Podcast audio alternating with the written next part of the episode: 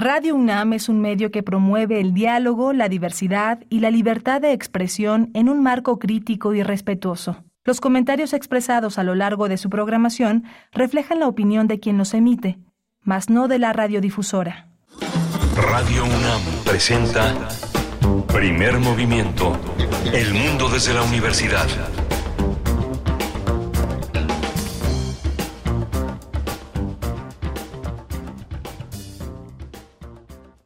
Con ustedes en esta mañana de viernes 20 de octubre. Son las 7 con 2 minutos de la mañana. Buenos días, bienvenidos, bienvenidas. Estamos en vivo en Radio UNAM, 96.1 de la frecuencia modulada y 860 de amplitud, modulada también en la web www.radio.unam.mx. Es viernes, qué maravilla. Es el día en el que ustedes ponen la música, así es que de una vez vamos recibiendo ya desde ayer, eh, recibiendo sus complacencias musicales. Se encuentra Rodrigo Aguilar en la producción ejecutiva, Violeta Berber en la asistencia de producción y el señor José Jesús Silva en la operación técnica de la consola de esta cabina de FM de Radio UNAM. De nuevo, invitados, invitadas a que envíen sus complacencias musicales, arroba P Movimiento en X, antes Twitter y primer movimiento en Facebook. El señor Miguel Ángel Quemain en la conducción. Miguel Ángel, buen día. buenos días, buenos días a todos los radioescuchas. Este viernes, que es viernes de complacencia, pues esperamos todas sus propuestas, eh, sus solicitudes musicales. Vamos a tener una, eh, vamos a hablar de un libro muy, muy importante, muy interesante, que es un libro de largo aliento eh, para los próximos años, El futuro de la libertad de expresión, un libro de grano de sal, en la autoría de Saúl López Noriega. Él es doctor en filosofía política y derecho constitucional profesor e investigador de la Escuela de Gobierno y Transformación Pública del, del Instituto Tecnológico de Monterrey. Es enfocado en la investigación del derecho, el Internet, la tecnología. Sus líneas de investigación han girado en torno a problemáticas de información, libertad de expresión, indispensables para la democracia y el surgimiento de las plataformas de Internet. No se lo pierdan en un momento más esta recomendación literaria publicada eh, por eh, Grano de Sal. Después vendrá el radioteatro de esta mañana de viernes la invitación a la paz universal, autor anónimo, eh, proveniente de la colección medieval de cuentos de temáticas miscelánea del Oriente Medio, las mil y una noches de entre las mil y una, y una noches. La lectura es de Margarita Castillo. Vamos a escuchar la voz de nuestra querida Margarita Castillo, insignia en esta en esta radio universitaria. La dirección de Margarita Heredia es un material que ustedes pueden encontrar también dentro de ese oasis que es Descarga Cultura. Bueno, pues esa es la propuesta que les hacemos, la invitación a la paz universal. Vamos a tener también la continuidad de este conjunto de entrevistas con los 10 candidatos aspirantes a la rectoría de la UNAM en el periodo 2023-2027. Vamos a hablar hoy con la doctora Patricia Dolores Dávila Aranda, y es titular de la Secretaría de Desarrollo Institucional de la UNAM. Eh, tiene una maestría en ciencias por la Facultad de Ciencias de la UNAM, un doctorado en la Universidad Estatal de Iowa. Ha trabajado sobre la sistemática vegetal, la biogeografía, la conservación de recursos naturales, fue coordinadora general de estudios de posgrado de la UNAM, eh, también directora de la Facultad de Estudios Superiores de Iztacala. Durante dos periodos, además, se ha desempeñado como profesora, investigadora titular C de tiempo completo. Ella pertenece al Sistema Nacional de Investigadores en el nivel 3 y ha obtenido el nombramiento de investigadora nacional emérita. Y con esto cerraríamos la primera semana, la primera de dos eh, semanas que estaremos conversando con las personas aspirantes a dirigir, a, ser la titular de la rectoría de la universidad. Vamos a la mitad del camino. Eh, sería nuestra quinta, quinta entrevista esta mañana con la doctora Dolores Dávila Aranda. Después un trabajo especial a cargo de Miguel Ángel Quemain eh, en una conversación con Benjamín Mayer. estaremos hablando con él, bueno, Miguel Ángel habló con él y lo va a compartir aquí sobre el archivo Braustein, eh, una instalación del repositorio en el Centro Cultural Judío de este archivo Braustein. Bueno, pues si se quedan con nosotros en la segunda hora podrán escuchar de lo que hay dentro, lo que guarda este archivo, la importancia, el alcance del mismo. Vamos a tener también la, voy a tener la oportunidad de ofrecerles poesía necesaria y también con una selección musical. Después, después viene en la mesa Mm, hablaremos, hablaremos de música. Vamos a hablar de música, específicamente de cumbia y de una cumbia que viene de un poco, de un la cumbia siempre cercana, pero esta está realizada por un dúo sueco. Se trata de Cumbia Connection. hablaremos con uno de sus integrantes, uno de sus dos integrantes. Se trata de Tomás Evi, músico, cantante, productor, es compositor y percusionista, integrante de Cumbia Connection y estará con nosotros para poner un poco de música y a bailar a toda la gente que nos escucha y que quiere inaugurar de esa manera el fin de semana. Vamos a cerrar con la obra Güences y Lala celebra nueve años en escena. Va a haber una función especial este sábado y en la teatrería con Fátima Molina, actriz de teatro que interpreta a Lala en la obra. Bien, pues esos son los contenidos para esta mañana en la que ustedes ponen la música. No les voy a decir todavía, pero quiero enviarle un abrazo a Rosario Durán por un detallito que nos hizo llegar por acá. Muchas gracias, Rosario querida. Esperemos, eh, esperamos desde acá que estés muy bien, pasándola muy bien en este viernes. Y lo prometido es deuda. Esther Chivis, la semana pasada nos pedías eh, música ah, para tu para tu pequeña Julieta antes de entrar a la escuela a cargo de Britney Spears, Scream and Shoot. Eh, es la canción que vamos que vamos a escuchar para ti y para Julieta.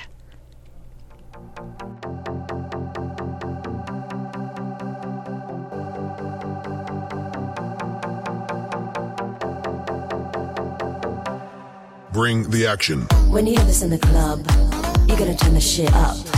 You're gonna turn the shit up. You're gonna turn the shit up. When we up in the club, all eyes on us. All eyes on us. All eyes on us. See the boys in the club, they watching us they watching us. They watching us. Everybody in the club. All eyes on us.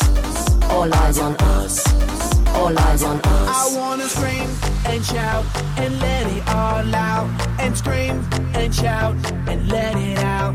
We saying oh, we oh, we oh, we oh. We saying oh, we oh, we oh, we oh. I wanna scream and shout and let it all out. And scream and shout and let it out.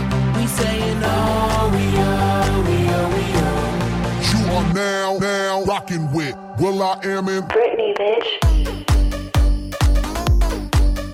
Oh yeah. Oh yeah. Oh yeah. Bring the action. Rock and roll. Everybody, let's lose control. All the bottom, we let it go. Going fast, we ain't going slow. No, no, hey, yo.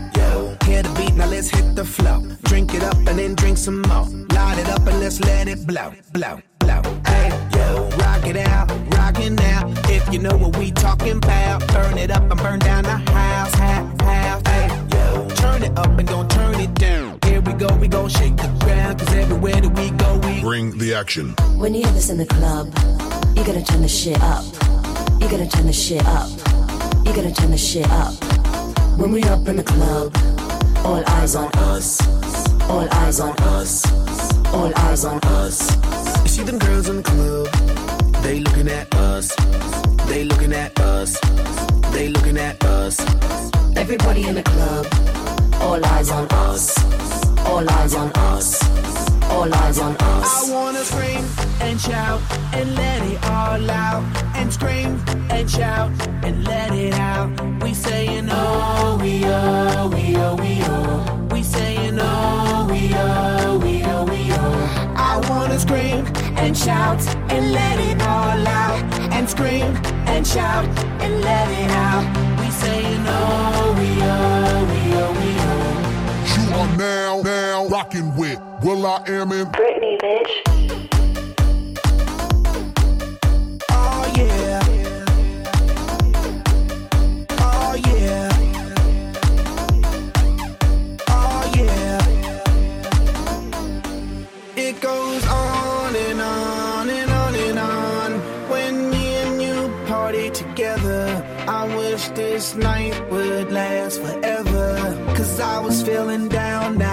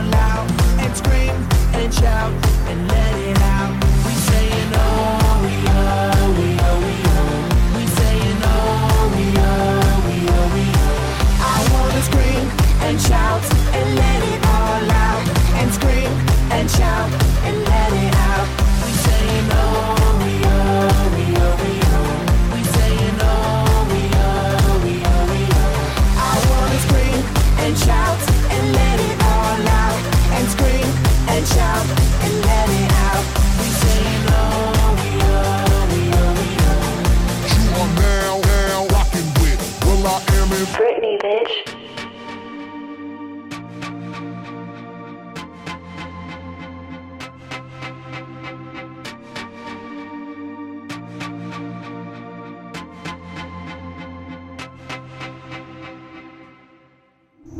Primer movimiento.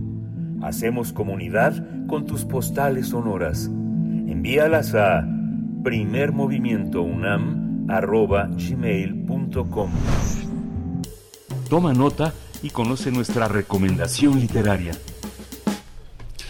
El escritor Saúl López Noriega analiza el papel de Internet, la información, las redes sociales y la libertad de expresión en su nuevo libro.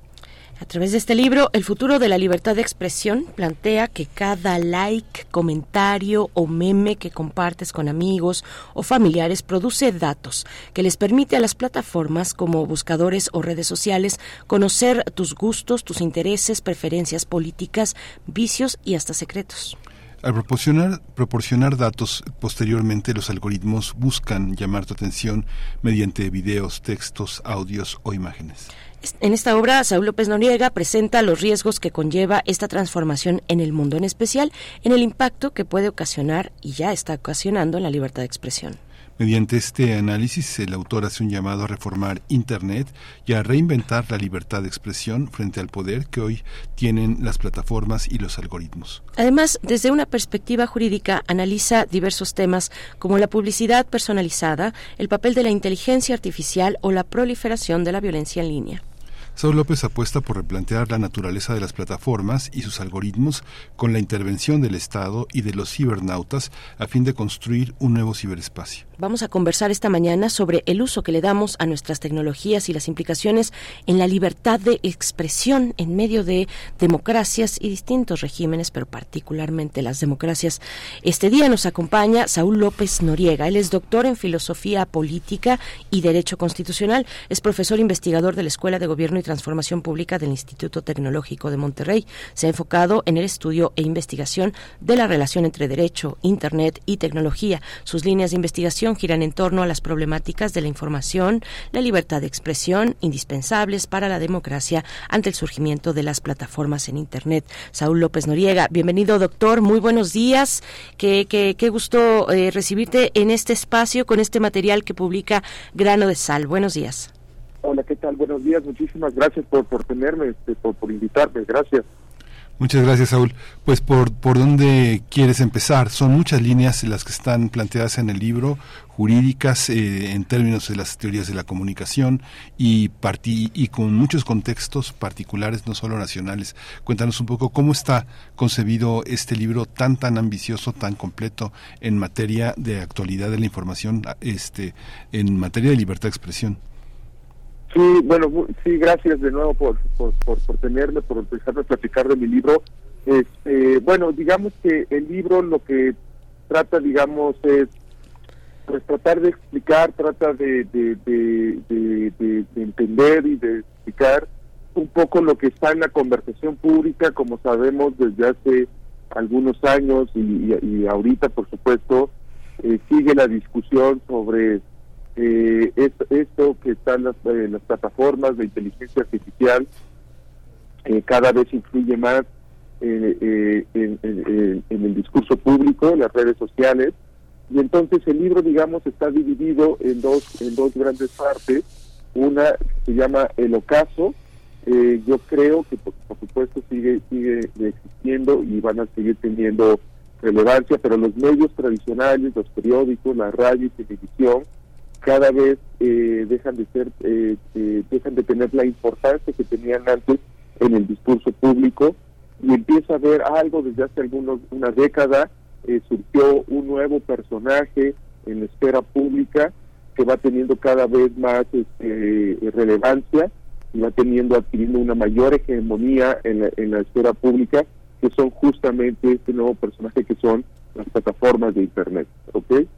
Eh, entonces, el ocaso va describiendo, digamos, esta, eh, eh, eh, este, este nuevo ascenso de este nuevo personaje que son las plataformas públicas.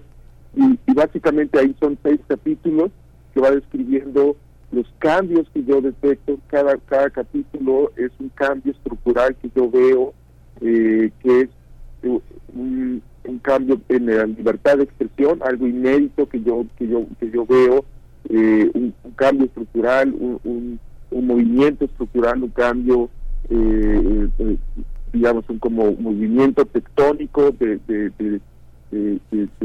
la tierra, del, del, escenario, de la, de la libertad de expresión, eh, que, va- que es fruto del, del, del surgimiento y del ascenso de las plataformas de Internet.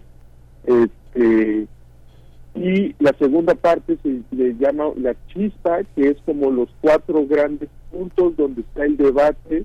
Eh, no sabemos realmente qué, qué, qué- va a pasar, pero que son del debate donde está la discusión en cómo reconstruir eh, esta institución que es clave para la democracia, como sabemos, la libertad de expresión, eh, el debate para reconstruir es- esta institución en este nuevo mundo de inteligencia artificial, de plataformas, de algoritmos, de bases de datos, eh, etcétera.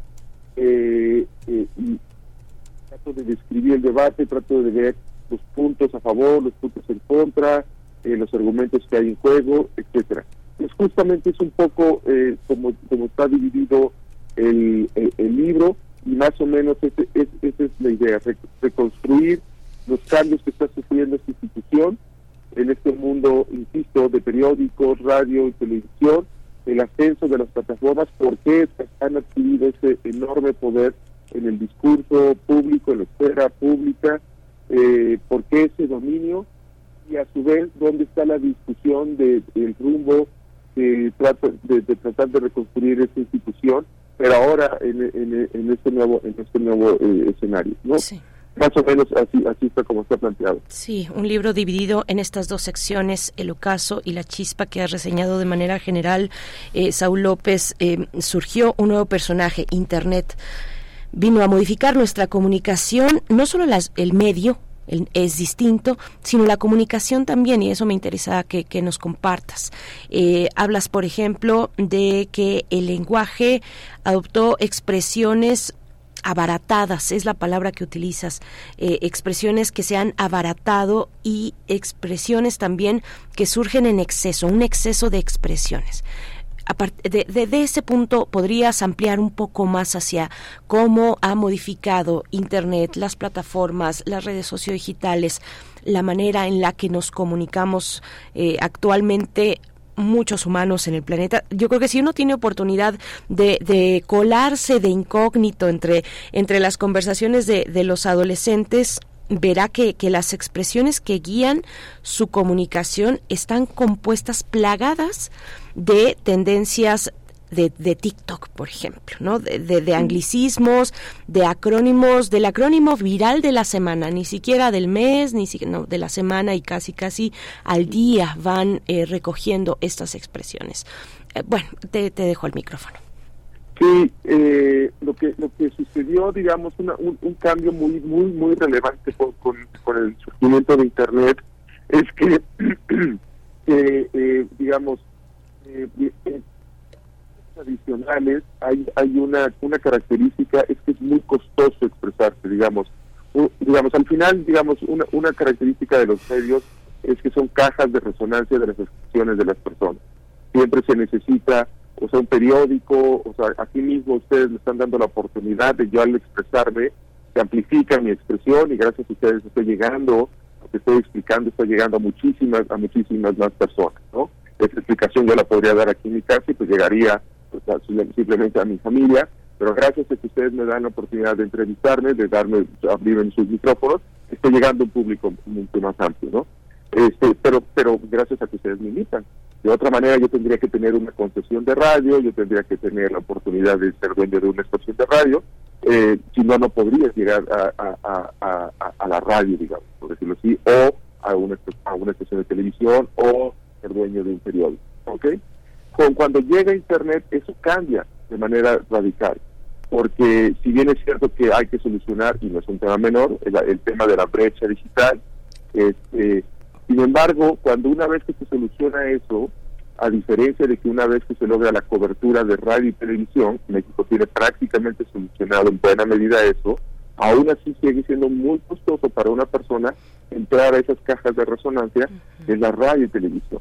Pero cuando se resuelve el tema de la brecha digital, por ejemplo, aquí en la Ciudad de México está resuelto ese tema, no en todas las partes del país es cierto, pero aún así, digamos, es relativamente sencillo. Una vez que tienes un dispositivo móvil, una vez que se logró solucionar eso, saltar del Internet de las, de las computadoras portátiles a los dispositivos móviles, eso fue prácticamente a finales de los 90, a principios de los 2000, se, se logró saltar del Internet a los teléfonos llamados inteligentes. Una vez que abres una cuenta de TikTok, como mencionábamos, eh, puedes expresarte y, y potenciar tus expresiones en una cuenta de TikTok, de Twitter, Instagram, o muchísimas otras redes, estoy mencionando como las más populares o las que todo más mundo más o menos, o si no tenemos cuenta, pues hemos escuchado de ellas, pero hay muchísimas otras redes sociales o plataformas de Internet que puedes expresar a lo largo del día. No necesariamente tu, expresión va a llegar a mucha gente, no necesariamente vas a tener muchos eh, seguidores o, followers, no necesariamente se va a amplificar, pero el costo de expresarte baja muchísimo. ¿okay? Eh, digamos, eh, va a ser muy difícil que yo que me vuelvan a entrevistar mañana o, otro día o que me entrevisten en otra radio, televisión, etcétera, pero yo puedo titear, titear, titear, titear, titear. Y esto a su vez, digamos, se puede ver con el, la cantidad de contenido que se sube a Internet.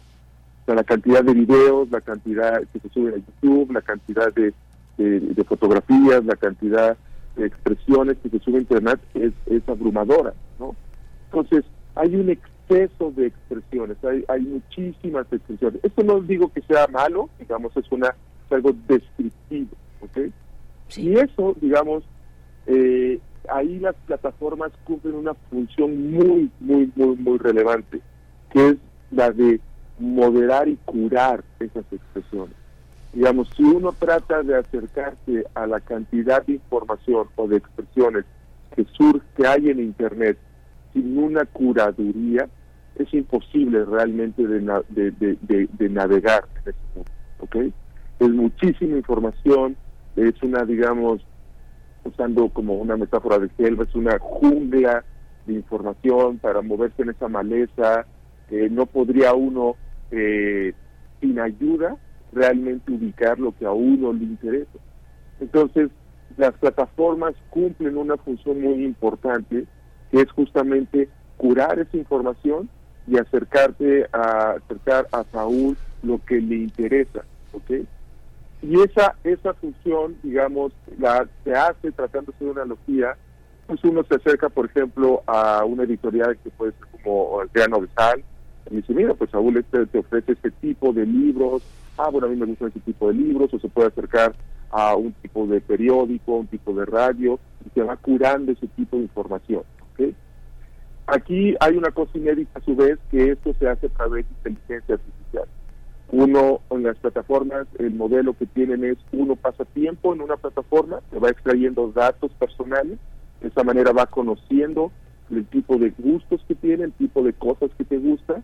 Al conocer eso, a su vez eh, te va acercando cosas que ya sabe que te gustan por los datos que conoces. Al momento de que te va acercando cosas que, te, que, que sabe que te gusta por los datos que tiene, va atrapando tu atención, porque la atención va siendo más escasa. Ante más información hay, pues lo que se va haciendo más este, escaso es tu, la atención de nosotros. Y si empieza un ciclo, esa atención se vuelve cada vez más valiosa y esa atención que va atrapando en TikTok, en Twitter y demás, luego la vende a la industria de la publicidad. Todas las plataformas en principio son gratuitas, digamos, no nos cobran por estar ahí y eh, digamos, eh, lo pongo aquí entre comillas, es gratuita porque una vez que tiene esa atención, la vende la industria de la, de la publicidad, ¿no? Todas estas plataformas se financian de esa manera y son negocios, y son muy buenos negocios, ganan mucho dinero, porque una vez que ya tienen esos datos y que van acercando ese, esa, esa, eh, ese contenido, con esos datos contenido que nos gusta, eh, se vende esa atención a la industria de la publicidad. Y ese es como el, ciclo que quería, que, a partir de tu pregunta me, interesaba como, como, como, como, como explicar. Y ahí hay una discusión interesante porque uno, y ya con esto concluyo esta, esta, esta, esta pregunta, uno, si bien hacen esa función muy relevante de la curaduría, la pregunta es, ¿por qué nos acercan solo contenido que buscan atrapar la atención para efectos de publicidad, sino por qué no nos acercan contenido para efectos de mantenernos mejor informados, ¿no? Eh, pero bueno, creo que creo que con eso sí. sí. es que es interesante. Tal vez ya la, eh, la idea de que somos, nos habían mantenido con la ilusión de que somos capaces de saberlo todo. Hoy las comunidades eh, son cada vez más locales. Parece que parece que en un mundo tan conectado los sujetos tienen intereses locales y sus intereses políticos son universales y son internacionales. Por ejemplo, hoy conmueve a mucha gente la lo que pasa en Medio Oriente, lo que pasaba en Ucrania, pero tal vez eh, eh, le, conmueve menos lo que pasa en el Chad o lo que pasa con las migraciones en Melilla o en Ceuta. Eh, son horizontes distintos, le conmueve más la caravana o le enoja la caravana de hondureños o salvadoreños o guatemaltecos a México que la migración hacia las costas del mar Egeo, por ejemplo. ¿no? Hay, una, hay una parte en la que eh, no sé, eh, quienes recuerden cómo era el New York Times los domingos, era así como un, uno necesitaba un diablito para llevar ese periódico, ¿no? Pero ya este, han perdido credibilidad los periódicos. Eh, muchos periódicos los usaban para nada más para ir al cine, pero hoy el cine está en el celular, ¿no? ¿Cómo, cómo entender esa pérdida de credibilidad que muchos ciudadanos, hay una ciudadanización también de la información, ¿no? Los periódicos perdieron una enorme credibilidad por lo menos en México, ha sido también y el abandono de muchísimos estudiantes de comunicación y periodismo que solamente los utilizan para ver tendencias, no para no para creer en, alguien o para informarse, sino para ver tendencias. Es algo que está en todas las universidades, desde la Ibero hasta la UNAM, la UAM, todo el mundo utiliza los periódicos para eso. ¿Tú cómo lo observas, Saúl? Sí, eso, eso, eso es cierto y, y, es, este, es, muy interesante los, medios de comunicación eh, tradicionales, los periódicos. Eh, yo, digamos, yo sí creo que, digamos, la prensa, la prensa escrita tiene, o sea, tiene un valor muy particular, este, para bien. Eh, ya han perdido credibilidad, ¿no? por, por varias este, razones en México, también en Estados Unidos. Hace hace poco vi una encuesta de, de, la credibilidad de los periódicos y, también va a, la, baja. Y también, digamos, ha habido un cambio en la manera como las nuevas generaciones este, se informan, ¿no? Eh, cuando comentaba hace poco ahorita de, cómo saltó del internet de las computadoras eh, de escritorio al teléfono. Eh, eso ha cambiado, digamos, y, ahora pues muchas nuevas generaciones informan a través del dispositivo móvil y, a través de, plataformas, ¿no? Eh, por ejemplo, ahora muchas nuevas generaciones su buscador o la manera como buscan informaciones dentro de los buscadores de, de las plataformas, ya no digamos de Google, sino del buscador, dentro del buscador de TikTok, del buscador de Twitter, ahí es donde buscan información y pues ahí puede estar dentro de, referencias de la cuenta de un periódico, pero puede estar dentro de la cuenta pues de, de alguna eh, de algún ciudadano o de algún influencer o etcétera, ¿no? Y, puede haber, cuando digo de, de, una cuenta de no un periódico, puede haber alguna buena referencia informativa, pero puede no haberla, y están entremezcladas, ¿no? Este, y, lo que sucede ahí es que lo que sí hay una cosa más allá de, digamos, de la pérdida de, de reputación de los periódicos, es que un valor que sí tienen los medios de comunicación tradicionales es que si había una intermediación de la información, digamos. En las mesas de redacción de los, de los medios informativos eh, se recoge algo y hay una mediación al interior de si esto se publica o no. Eh, por supuesto, en esa mediación, como, como ustedes bien saben, pues puede haber intereses por periodísticos, pero también comerciales y políticos en este ¿no?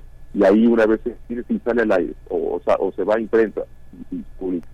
Justo en redes sociales, cuando se cuando un, alguien publica algo, esa mediación no existe, eh, para bien y para mal, por supuesto, ¿no? Y ahí es donde puede haber justamente problemas de, de desinformación o de fake news, eh, etcétera, ¿no?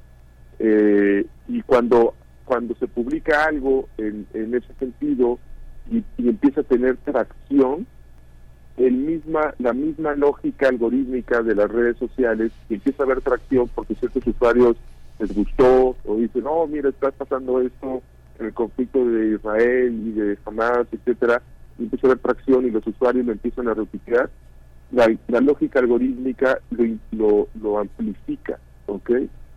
de manera, o sea, digamos, así es como está hecho muchas de las plataformas. No porque quiera apoyar, en este caso, a, un, a Israel o a Hamas, sino lo, lo, amplifica y puede ser que, sea falso y, lo amplifica, ¿ok?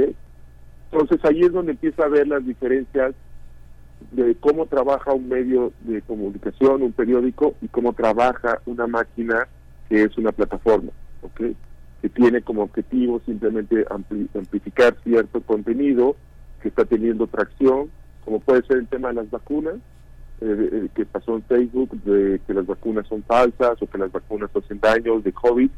No es que no es que Facebook como empresa esté en contra de las vacunas, sino que de repente empezó a haber tracción de las vacunas en ciertas comunidades y, y, la máquina, la lógica algorítmica, si empieza a tener tracción, lo potencia y lo, y lo va desparramando, por decirlo así, en otras comunidades. ¿Por qué? Porque si está teniendo tracción, lo, propaguemos, ¿ok? Como pudo haber sido otro otro contenido. Eh, no hay mediación, oye, pero esto esto puede haber un problema, etcétera, que, que esa discusión sucede en meses de redacción de un periódico, ¿no? Eh, entonces creo que ese es un poco el riesgo que hay cuando hay cierta información o desinformación en, en, estas en estas máquinas, en estas plataformas, que no existe esa mediación. Estoy consciente que en ciertos periódicos esa mediación sale mal, por supuesto, en ciertos luego ha salido mal, pero al menos existe ese ejercicio profesionalizante en los medios de comunicación, ¿no? Eh, sí. Eh, eh, no, ese sería mi punto. Sí, eh, doctor Saúl López Noriega, estamos eh, pues acercándonos al, al, cierre, vamos encaminándonos al cierre de esta charla, pero bueno, pues con un montón de, puntos que, que quien tenga oportunidad se puede acercar a esta publicación de grano de sal, eh, de tu autoría, El futuro de la libertad de expresión, Internet, plataformas y algoritmos. La cuestión del arbitraje, te pregunto, le, le llamaste curaduría. Quién, quién y, le llamas arbitraje en Internet también en tu libro, eh, de los contenidos que se vierten en las plataformas, qué contenidos pasan, cuáles no, qué es relevante, quién decide qué es relevante y qué no es relevante, eh, quiénes asientan esos criterios, eh, para, para poder mediar entre, bueno, pues desde un discurso de odio hasta un efecto de algo en la opinión pública, eh, el caso muy vigente de Medio Oriente y muy interesante también, por ejemplo, con el lamentable eh, tema del, del bombardeo del hospital, ¿no? Salen algunos periódicos muy serios a decir, fue Israel, eh, y después viene Israel, lo niega, dice no, nosotros no somos responsables, Biden hace lo suyo también y eh, pues reculan algunos algunos medios. Bueno, con, con todo esto, ¿cómo, ¿cómo ver esa cuestión del arbitraje? ¿Cómo empezar a eh, pues construir, trazar rumbos, que es lo que te interesa también en este libro, trazar rumbos de cómo se debería reconstruir en todo caso la libertad de expresión y cómo, cómo la intervención del Estado ahí está también una figura que, que incluso se está replanteando ya desde hace tiempo sus propios fundamentos no como la soberanía. Qué es la soberanía en tiempos de colaboración qué es el territorio en tiempos de migración en fin eh, ¿qué, ¿qué, nos quieres compartir Sí, eh, bueno, pues eh, justo hay toda una discusión de cuál debe ser el nuevo papel del Estado ante estas plataformas hay como dos grandes retos. Uno es técnico, de cómo el, derecho se debe de, eh, se, debe de reinventar para regular eh, estas, estas, estas plataformas cuando representa la inteligencia artificial, digamos, que está dentro de, que opera dentro de ellas, representa, digamos, técnicamente retos no menores, y entonces hay una discusión de si técnicamente o, cómo se debe de reinventar técnicamente el, derecho como herramienta eh, social, como, como, como, como justo herramienta social, para poder mitigar algunos de los daños que puede ocasionar eh, eh, la inteligencia artificial que opera dentro de ellas. Esa es una. La otra es que muchas de estas plataformas han crecido mucho en términos económicos, son digamos grandes corporaciones eh, privadas, son muy fuertes, se han ido digamos aglutinando en grandes corporaciones, por ejemplo Google, pues en realidad Google ahora es parte de Alphabet, que es una gran este, transnacional, digamos, corporación, o Facebook, pues es parte ahora de Meta, que es, eh, que es a su vez eh, Meta, pues es dueña de Instagram y de, WhatsApp, eh, etcétera. Entonces también hay como una gran pregunta de si los estados pueden, con, digamos, pongo esta palabra un poco bélica, pero combatir a esas grandes corporaciones. Y, y, quien ha, digamos, pues han dicho estos como dos grandes retos, el económico de corporaciones y el técnico ante tecnologías tan sofisticadas como las plataformas digitales y la inteligencia artificial, quien ha puesto o dado el primer dado el, dado el primer gran paso es Europa. Europa, digamos, en el 2018 sacó una primera gran regulación de datos, de datos, ¿ok? Eh, eh, luego ha sacado dos grandes regulaciones, que es la Digital Service Act y la Digital Market Act, que entraron en vigor apenas hace unos meses, ¿ok? Eh, que trata justamente de regular las plataformas en diferentes ámbitos, en ámbitos de publicidad digital, en ámbitos de cuestiones de mercado de, eh, y demás, y acaba de aprobar una regulación de inteligencia artificial. Falta que lo apruebe, o sea, es un, en la Unión Europea es un procedimiento legislativo bastante, eh, digamos, abigarrado. ¿Por qué? Porque pues es una es una es una unión de varios estados se aprueba a nivel Unión Europea y luego tiene que aprobarse como ratificarse más bien cada uno de los Estados miembros. Está en esa etapa justamente, es una regulación muy ambiciosa de inteligencia artificial.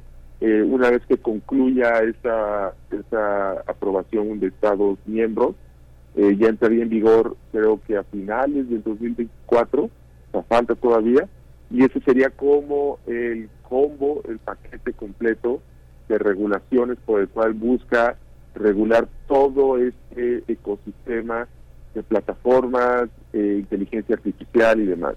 La de datos que entró en 2018 y esta última que está acabando de, aprobarse y donde claramente los estados eh, no solo van a intervenir, sino que también están planteando nuevos esquemas de intervención y de regulación, no necesariamente verticales o digamos de vieja escuela, sino como también de coordinación con las empresas, de esquemas de medir cuáles son los riesgos, eh, regular sobre todo aquellos que son riesgos altos o riesgos medios, lo que no es de riesgo eh, ni medio ni alto, dejarlos sin regulación, es decir, también cómo priorizar y administrar las fuerzas, la fuerza y la capacidad del Estado y no desperdiciar los recursos del Estado, ¿no? Eh, y esa es la punta de lanza y creo que más eh, México no se puede quedar atrás. Eh, un poco estos años de esta administración se enfocó en otros objetivos, ¿ok? Yo creo que la siguiente administración, la siguiente presidenta del país tiene que tomar en cuenta los temas de regulación de plataformas y de, y de inteligencia artificial. Creo que México tiene que, priorizar y esa, y esa parte, hay una parte final que cierra el libro, donde que cierra como México perdido en el laberinto de la inteligencia artificial, donde donde hago un alegato a donde un poco los legisladores, nuestros tomadores de decisiones han dejado un poco en el olvido ese tema y, creo que es, es, un error. Creo que sí tiene que haber, eh, pues, o sea, poner atención en ese tema porque sí hay, hay, hay uno, porque la inteligencia artificial y las plataformas se puede exprimir a beneficio de la sociedad y dos, porque sí puede ocasionar daño social y eh, lo responsable es hacer una legislación para mitigar esos daños sociales. Eh, con eso yo creo que cerraría. Pues muchísimas gracias, doctor Saúl López, por esta, por esta conversación. Eh, es un libro que sostendrá un, un debate, un, un diálogo con muchísimos aspectos de la comunicación en México y en América Latina. Así que, bueno, la presentación va a ser el próximo 26 de eh, octubre va a ser en la librería Gandhi de Miguel Ángel de Quevedo. Van a presentarlo a las 7 de la noche Claudia del Pozo de El León Institute, Leopoldo Maldonado de Artículo 19 y eh, el autor que es Saúl López Noriega. Así que hay que estar pendiente, anotar la fecha, es la próxima semana, el próximo jueves en Miguel Ángel de Quevedo 121 en la librería Mauricio Achar, que forma parte de las librerías Gandhi. Muchísimas gracias, Saúl López Noriega. No, muy, gracias a ustedes, muchísimas, muchísimas gracias. Este, eh, eh, estamos en contacto, gracias. Sí, gracias, hasta pronto. Por supuesto, muchas gracias. Pues no dejen pasar la oportunidad eh, de acercarse a esta publicación de Grano de Sal, que siempre pues tiene em, un cuidado muy especial y muy interesante para sus lectores en, en todo su catálogo, que ahora, bueno, se une este este ejemplar, este título al catálogo de grano de sal, el futuro de la libertad de expresión, Internet, plataformas y algoritmos del doctor Saúl López Noriega. Vamos eh, cuando son las 7 con 43 minutos con el radioteatro de esta mañana. Es eh, autor anónimo, decían por ahí, no cualquier persona. Eh, Virginia Woolf decía, anónimo es mujer. Anónimo es mujer, quién sabe. Eso no lo sabemos, pero sí sabemos que este radioteatro se titula La invitación a la paz universal. La lectura es de Margarita Castillo, la dirección de Margarita Heredia y es una producción de Descarga Cultura UNAM. Vamos a escuchar. Cuando cuentes cuentos, recuerda los de primer movimiento.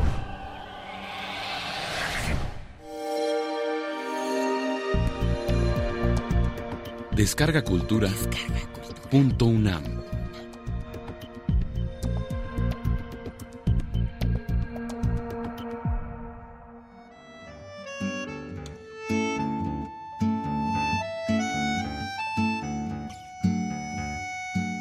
Invitación a la paz universal.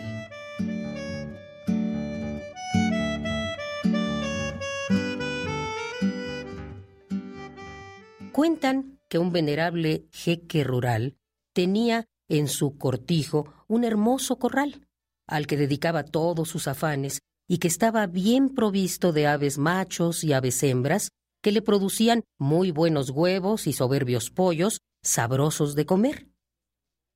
Y entre las aves machos poseía un grande y hermoso gallo de voz clara y plumaje brillante y dorado, el cual, además de todas sus cualidades de belleza exterior, estaba dotado de instinto vigilante, de sabiduría y de experiencia en las cosas del mundo, las mudanzas del tiempo y los reveses de la vida.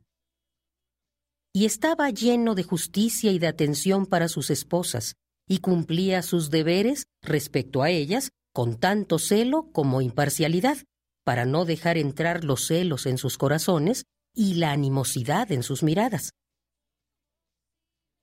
Entre todos los habitantes del corral se le citaba como modelo de maridos por su potencia y su bondad, y su amo le había puesto de nombre Voz de Aurora.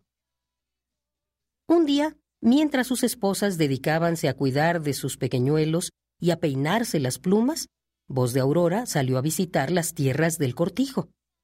Y sin dejar de maravillarse de lo que veía, revolvía y picoteaba a más y mejor en el suelo según iba encontrando a su paso granos de trigo, o de cebada, o de maíz, o de sésamo, o de alforfón, o de mijo.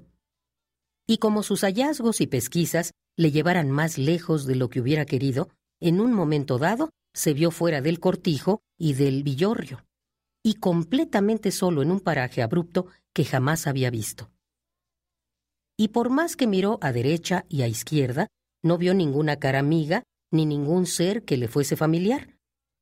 Y empezó a quedarse perplejo, y dejó oír algunos gritos leves de inquietud. Y en tanto que tomaba sus disposiciones para volver sobre sus pasos, he aquí que su mirada se posó en un zorro que a lo lejos iba en dirección suya a grandes zancadas.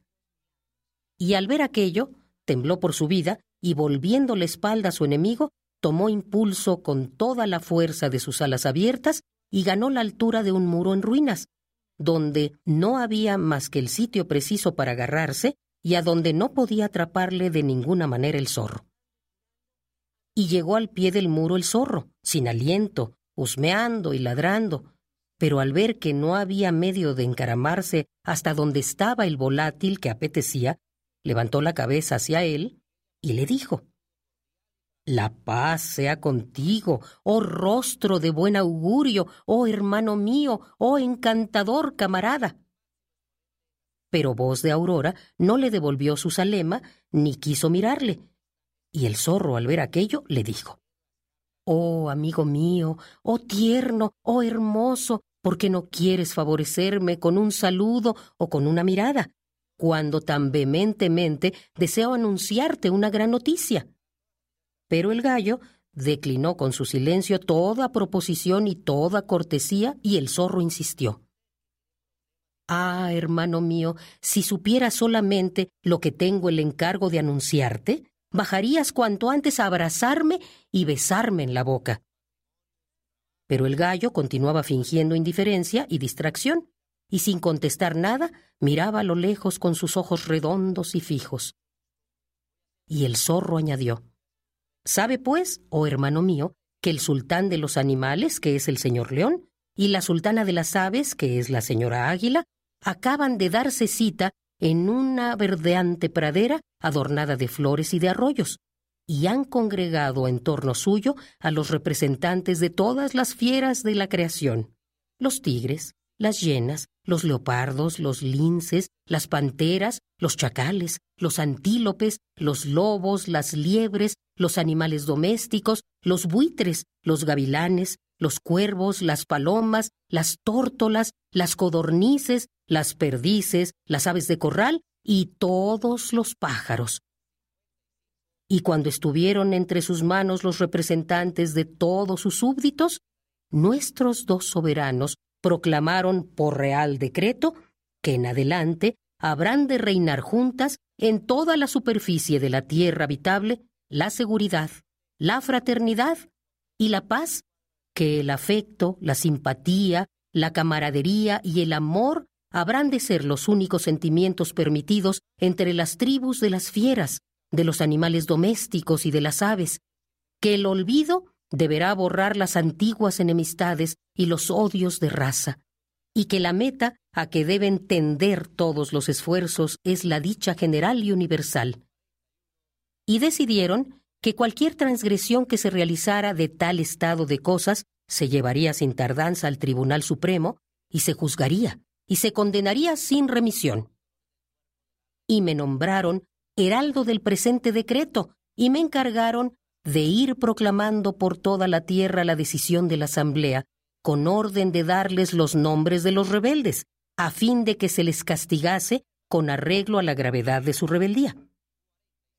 Y por eso, oh hermano mío gallo, me ves actualmente al pie de este muro en que estás encaramado, pues en verdad que soy yo, yo con mis propios ojos, yo y no otro, el representante, el comisionado, el heraldo y el apoderado de nuestros señores y soberanos. Y por eso te abordé hace poco con el deseo de paz y las palabras de amistad. Oh, hermano mío. Eso fue todo. Pero el gallo, sin prestar a toda aquella elocuencia más atención que si no la oyese, continuaba mirando a lo lejos en actitud indiferente y con unos ojos redondos y distraídos que cerraba de cuando en cuando, meneando la cabeza y el zorro, cuyo corazón ardía en deseos de triturar deliciosamente aquella presa, insistió. Oh, hermano mío, ¿por qué no quieres honrarme con una respuesta, o acceder a dirigirme una palabra, o posar solamente tu mirada en mí, que soy el emisario de nuestro sultán el león, y soberano de los animales, y de nuestra sultana el águila, soberana de las aves? Permíteme, pues, que te recuerde que si persistes en tu silencio para conmigo, me veré obligado a dar cuenta de la cosa al consejo. Y sería muy de lamentar que cayeses bajo el peso de la nueva ley, que es inexorable en su deseo de establecer la paz universal, aún a trueque de hacer degollar a la mitad de los seres vivos. Así es que por última vez te lo ruego, oh hermano mío encantador, que me digas solamente por qué no me respondes. A la sazón, el gallo, que hasta entonces se había encastillado en su altanera indiferencia, estiró el pescuezo e inclinando a un lado la cabeza, posó la mirada de su ojo derecho en el zorro y le dijo En verdad, oh hermano mío, que tus palabras están por encima de mi cabeza y de mis ojos, y te honro en mi corazón como enviado y comisionado y mensajero y apoderado y embajador de nuestra sultana el águila. Pero no vayas a creer que si no te respondía era por arrogancia o por rebeldía o por cualquier otro sentimiento reprobable. No por tu vida que no, sino solamente porque me tenía turbado lo que veía y sigo viendo ante mí allá lejos. Y el zorro preguntó, Por Alá sobre ti, oh hermano mío, ¿y qué veías y sigues viendo para que así te turbe? Alejado sea el maligno, supongo que no será nada grave ni calamitoso. Y el gallo estiró el pescuezo más todavía y dijo, ¿Cómo, oh hermano mío? ¿Acaso no divisas lo que estoy divisando yo? Por más que Alá puso encima de tu venerable hocico dos ojos penetrantes, aunque un poco viscos, dicho sea sin ánimo de ofenderte. Y el zorro preguntó con inquietud. Pero acaba, por favor, de decirme qué ves, porque tengo los ojos hoy un poco malos, aunque no sabía que fuese visco ni por asomo, dicho sea sin ánimo de contrariarte. Y el gallo voz de Aurora dijo, La verdad es que estoy viendo levantarse una nube de polvo y en el aire diviso una bandada de halcones de caza que describen inciertos giros. Y al oír estas palabras, el zorro se echó a temblar y preguntó en el límite de la ansiedad, ¿Y eso es todo lo que divisas, oh rostro de buen augurio, y no ves correr a nadie por el suelo? y el gallo fijó en el horizonte una mirada prolongada, imprimiendo a su cabeza un movimiento de derecha a izquierda, y acabó por decir Sí, veo que por el suelo corre a cuatro pies un animal de patas largas, grande, delgado, con cabeza fina y puntiaguda y largas orejas gachas, y se acerca a nosotros con rapidez. Y el zorro preguntó, temblando con todo su cuerpo, ¿No será un perro lebrel lo que ves, oh hermano mío? Alá nos proteja. Y el gallo dijo, No sé si es un lebrel, porque nunca los he visto de esa especie, y solo Alá lo sabrá, pero de todos modos creo que es un perro, oh cara hermosa. Cuando el zorro hubo oído estas palabras, exclamó, eh, Me veo obligado, oh hermano mío, a despedirme de ti y así diciendo le volvió la espalda y echó a correr azorado, confiándose a la madre de la seguridad. Y el gallo le gritó Escucha, escucha, hermano mío, que ya bajo, que ya bajo, ¿por qué no me esperas? Y el zorro dijo Es que siento una gran antipatía por el hebrel, que no se cuenta entre mis amigos ni entre mis relaciones. Y el gallo añadió pero no me has dicho hace un instante, oh rostro de bendición, que venías como comisionado y heraldo de parte de nuestros soberanos para proclamar el decreto de la paz universal, decidida en asamblea plena de los representantes de nuestras tribus? Y el zorro contestó desde muy lejos, Sí, sí, por cierto, sí, por cierto, oh hermano mío gallo, pero ese lebrel entrometido, Alá le maldiga, se abstuvo de ir al Congreso y su raza no ha enviado allá ningún representante y su nombre no se ha pronunciado en la proclamación de las tribus adheridas a la paz universal. Y por eso, oh gallo lleno de ternura, siempre existirá la enemistad entre mi raza y la suya, y aversión entre mi individuo y el suyo, y que Alá te conserve con buena salud hasta mi regreso. Y tras hablar así, el zorro desapareció en la lejanía, y de tal suerte escapó el gallo de los dientes de su enemigo, gracias a su ingenio y a su sagacidad. Y se dio prisa a bajar desde lo alto del muro y a volver al cortijo, glorificando a Alá, que le reintegraba su corral en seguridad. Y se apresuró a contar a sus esposas y a sus vecinos la jugarreta que acababa de hacer a su enemigo hereditario. Y todos los gallos del corral lanzaron al aire el canto sonoro de su alegría para celebrar el triunfo de Voz de Aurora.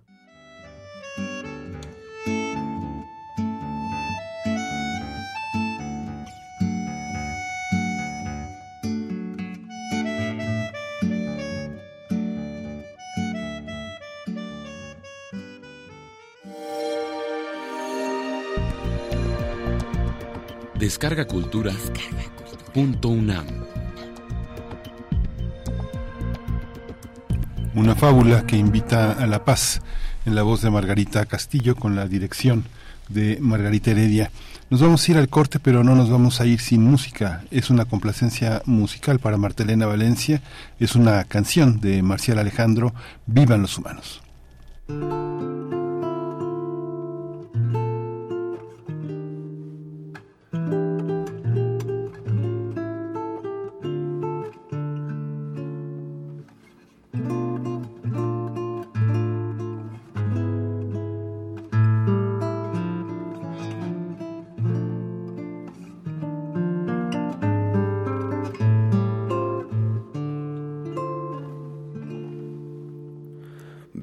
Los humanos, que les da por ser así, los que no hacen daño transitando por ahí. Vivan los humanos, que les da por construir, los que con sus manos saben dar más que pedir, esos se merecen el aplauso. Los que brillan sin usar barniz. Los que solitarios van silbando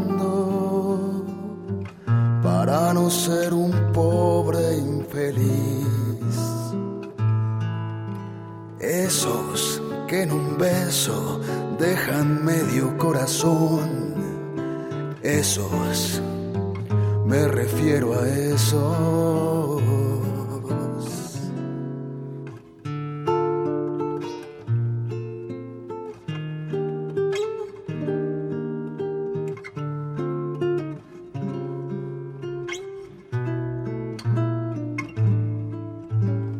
Vivan los humanos que sabrán sobrevivir salvaje porvenir. Vivan los humanos que no dejan de escribir en su pinche diario un motivo para vivir. Esos se merecen el aplauso. Los que brindan con un Síguenos en redes sociales. Encuéntranos en Facebook como Primer Movimiento y en Twitter como arroba PMovimiento. Hagamos comunidad.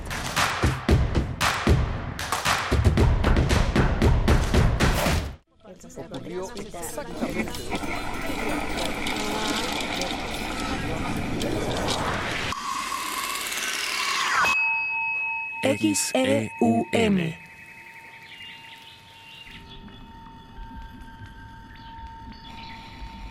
Radio. Experiencia sonora.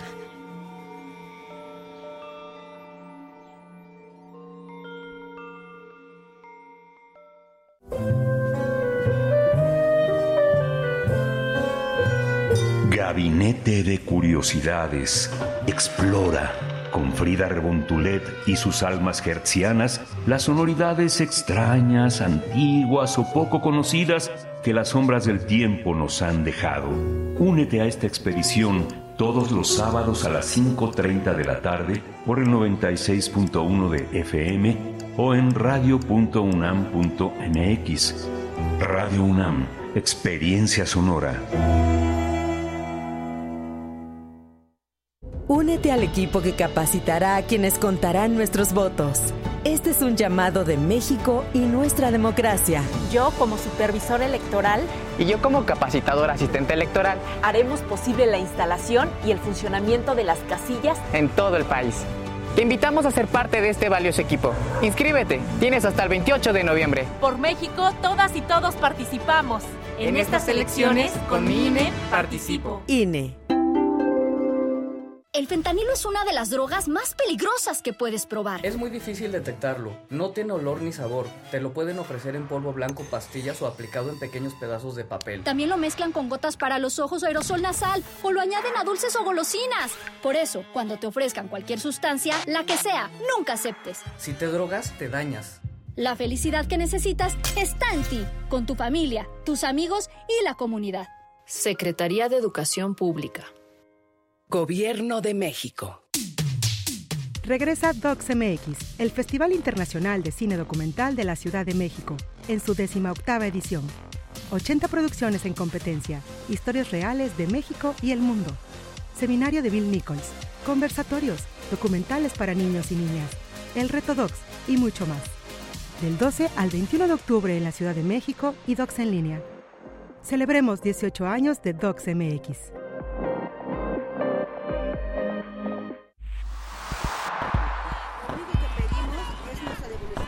Un mundo raro. Posverdad, pandemia y patriarcado. Una producción de Radio UNAM y la Unidad de Investigaciones Periodísticas de Cultura UNAM. Lunes, 12 del día.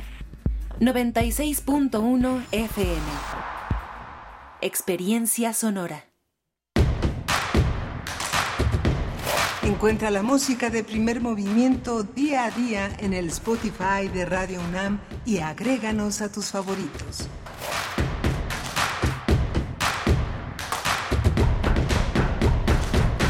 Son las 8 de la mañana con 3 minutos de este viernes 20 de octubre. Llegamos al fin de semana y estamos en Radio UNAM en primer movimiento en esta nave que navega de 7 a 10 de la mañana de lunes a viernes.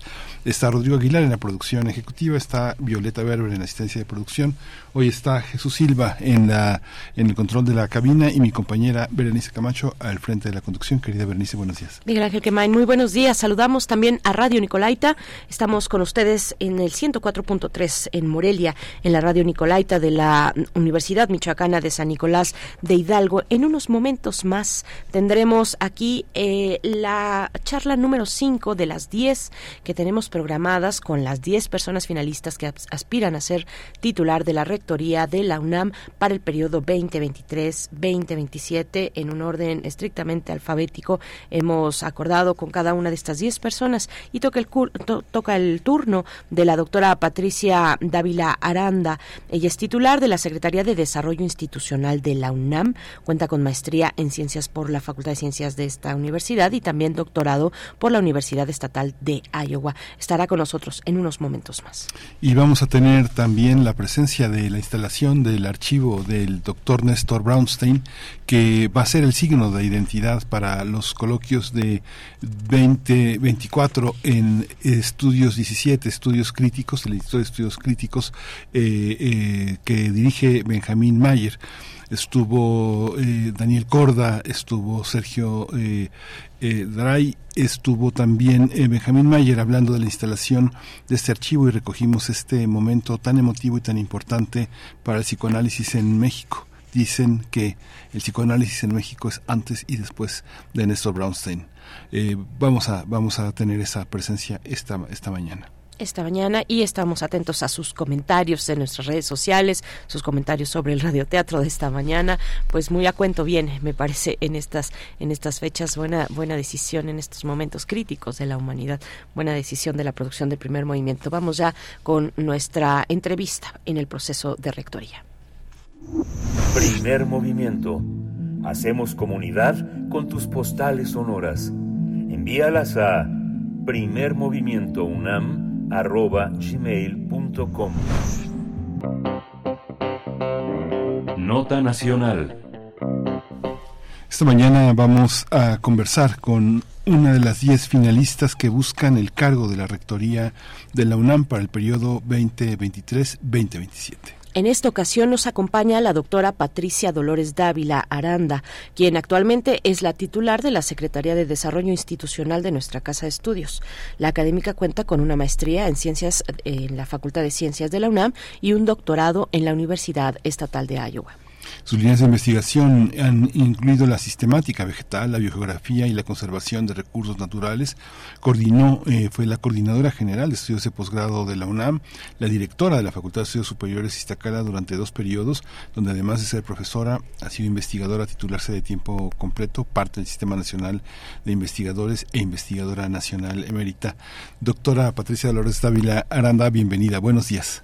¿Cómo está? Buenos días, me da mucho gusto saludarles, Berenice y Miguel Ángel. Gracias. Gracias, doctora Dávila. Vamos a iniciar un, breve anuncio para información de nuestra audiencia, de usted misma, de las personas que, hemos tenido entrevistando en este proceso. Eh, en cuestión del formato, hemos destinado 25 minutos para cada una de estas entrevistas eh, que vamos a sostener con las y los aspirantes a la rectoría de la UNAM en un orden estrictamente alfabético durante esta semana y la próxima. Eh, además, Además, queremos que eh, las entrevistas sean lo más balanceadas, lo más equilibradas posible, eh, por lo que los planteamientos de nuestra parte serán muy similares en todos los casos, pero sí tomando en consideración tanto el interés de la comunidad como también las particularidades del plan de trabajo de cada una de las personas que estamos entrevistando. Doctora Patricia Dolores Dávila, muchas gracias. Eh, pues empecemos, por favor, le pedimos con su diagnóstico sobre nuestra universidad, logros y desafíos de la UNAM. Bueno, pues muchas gracias. Eh, eh, yo veo a nuestra universidad, a la Universidad Nacional Autónoma, Autónoma de México, como una universidad fuerte, como una universidad que es la universidad de la nación, la más importante de este país, una de las mejores de Iberoamérica y eh, ocupa, está entre los primeros 100 universidades del mundo y, y, con ello pues habla de, de su prestigio, de su trascendencia, de su eh, de, la posición de la capilaridad social que tiene en este país. Simplemente no podríamos entender la universidad nuestra universidad eh, eh, un México sin esta universidad que tenemos en este momento.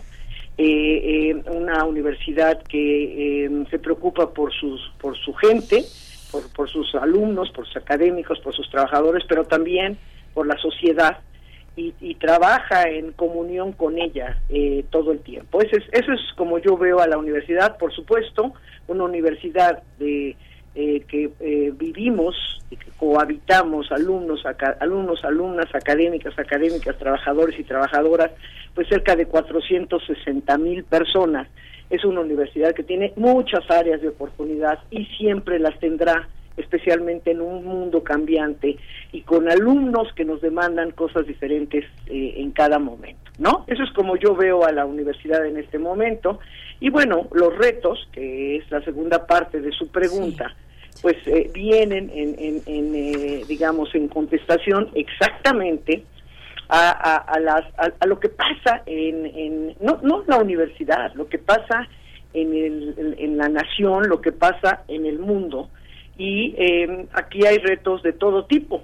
Yo en mi eh, proyecto de trabajo planteé el que hubiera seis, el que hay seis eh, ejes que, que, han, que me hablan de los diferentes retos que hay que enfrentar en la universidad, siendo la docencia y la investigación, por supuesto, la parte medular, porque es el sustento de la universidad, pero también tiene que ver con el bienestar de la comunidad, tiene que ver con la proyección y la internacionalidad de nuestra universidad, entendida esta, e, e incluyendo a nuestros, eh, al, alumnado, al profesorado, a los investigadores.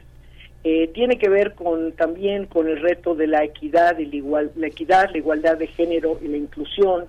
Por supuesto, tiene que ver con la responsabilidad social tan fuerte que tenemos con nuestra propia comunidad, pero hacia afuera.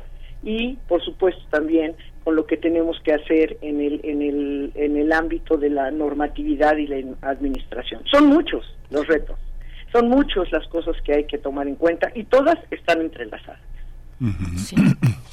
Todas están entrelazadas y hay tres ejes fundamentales donde se desempeña la universidad, la docencia, la investigación y la difusión de la cultura.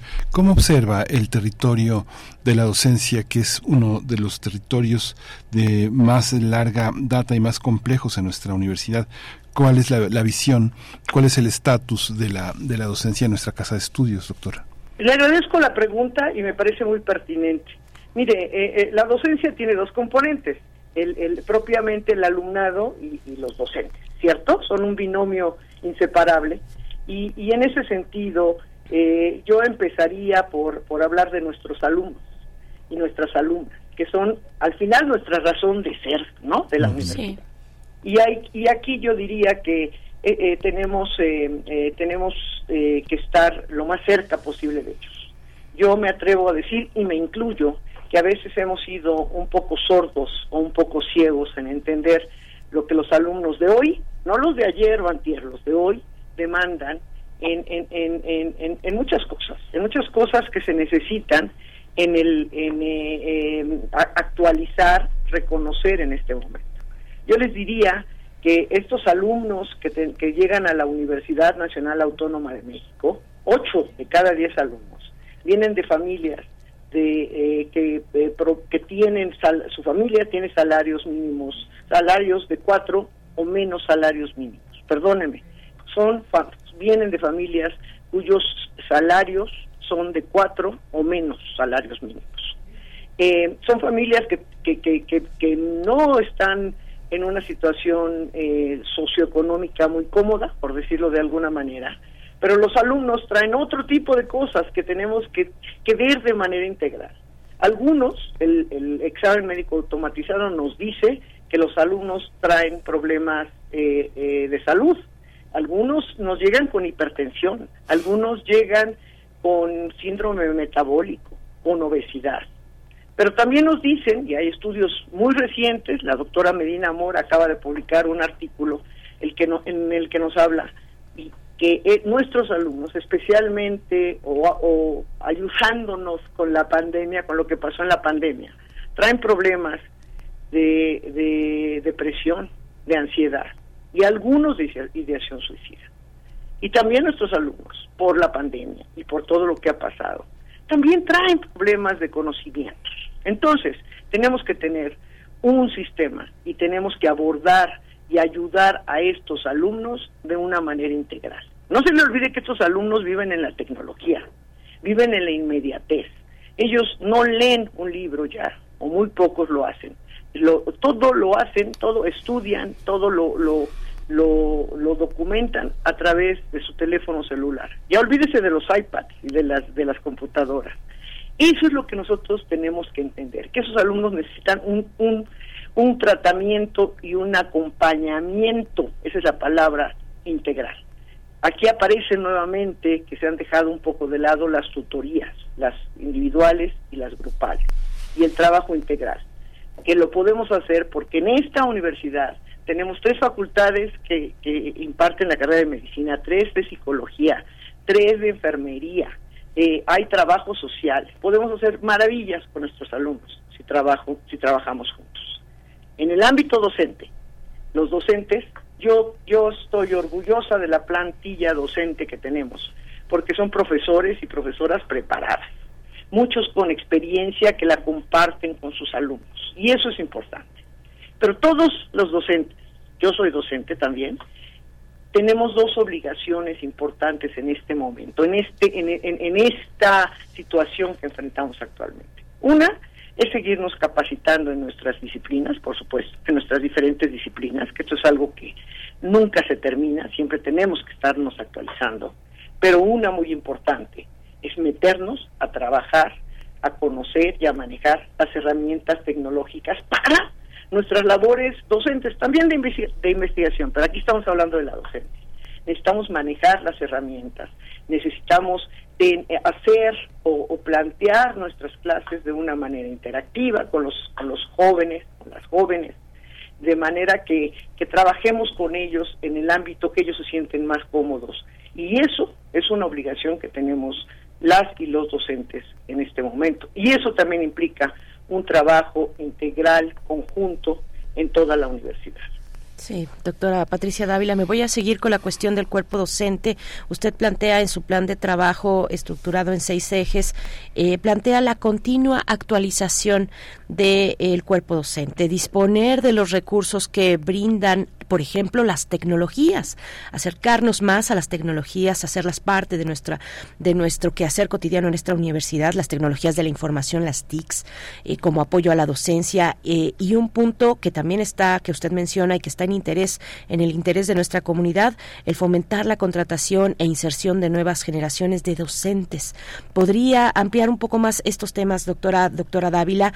Habla de, de, de del EPA, el Estatuto del Personal Académico que tuvo su última revisión hace 35 años, nos comenta usted en su plan de trabajo. Eh, una de sus metas es modificar este estatuto eh, que concentra, entre otras cuestiones, la situación contractual de profesores de asignatura y las condiciones laborales de los técnicos y las técnicas académicas.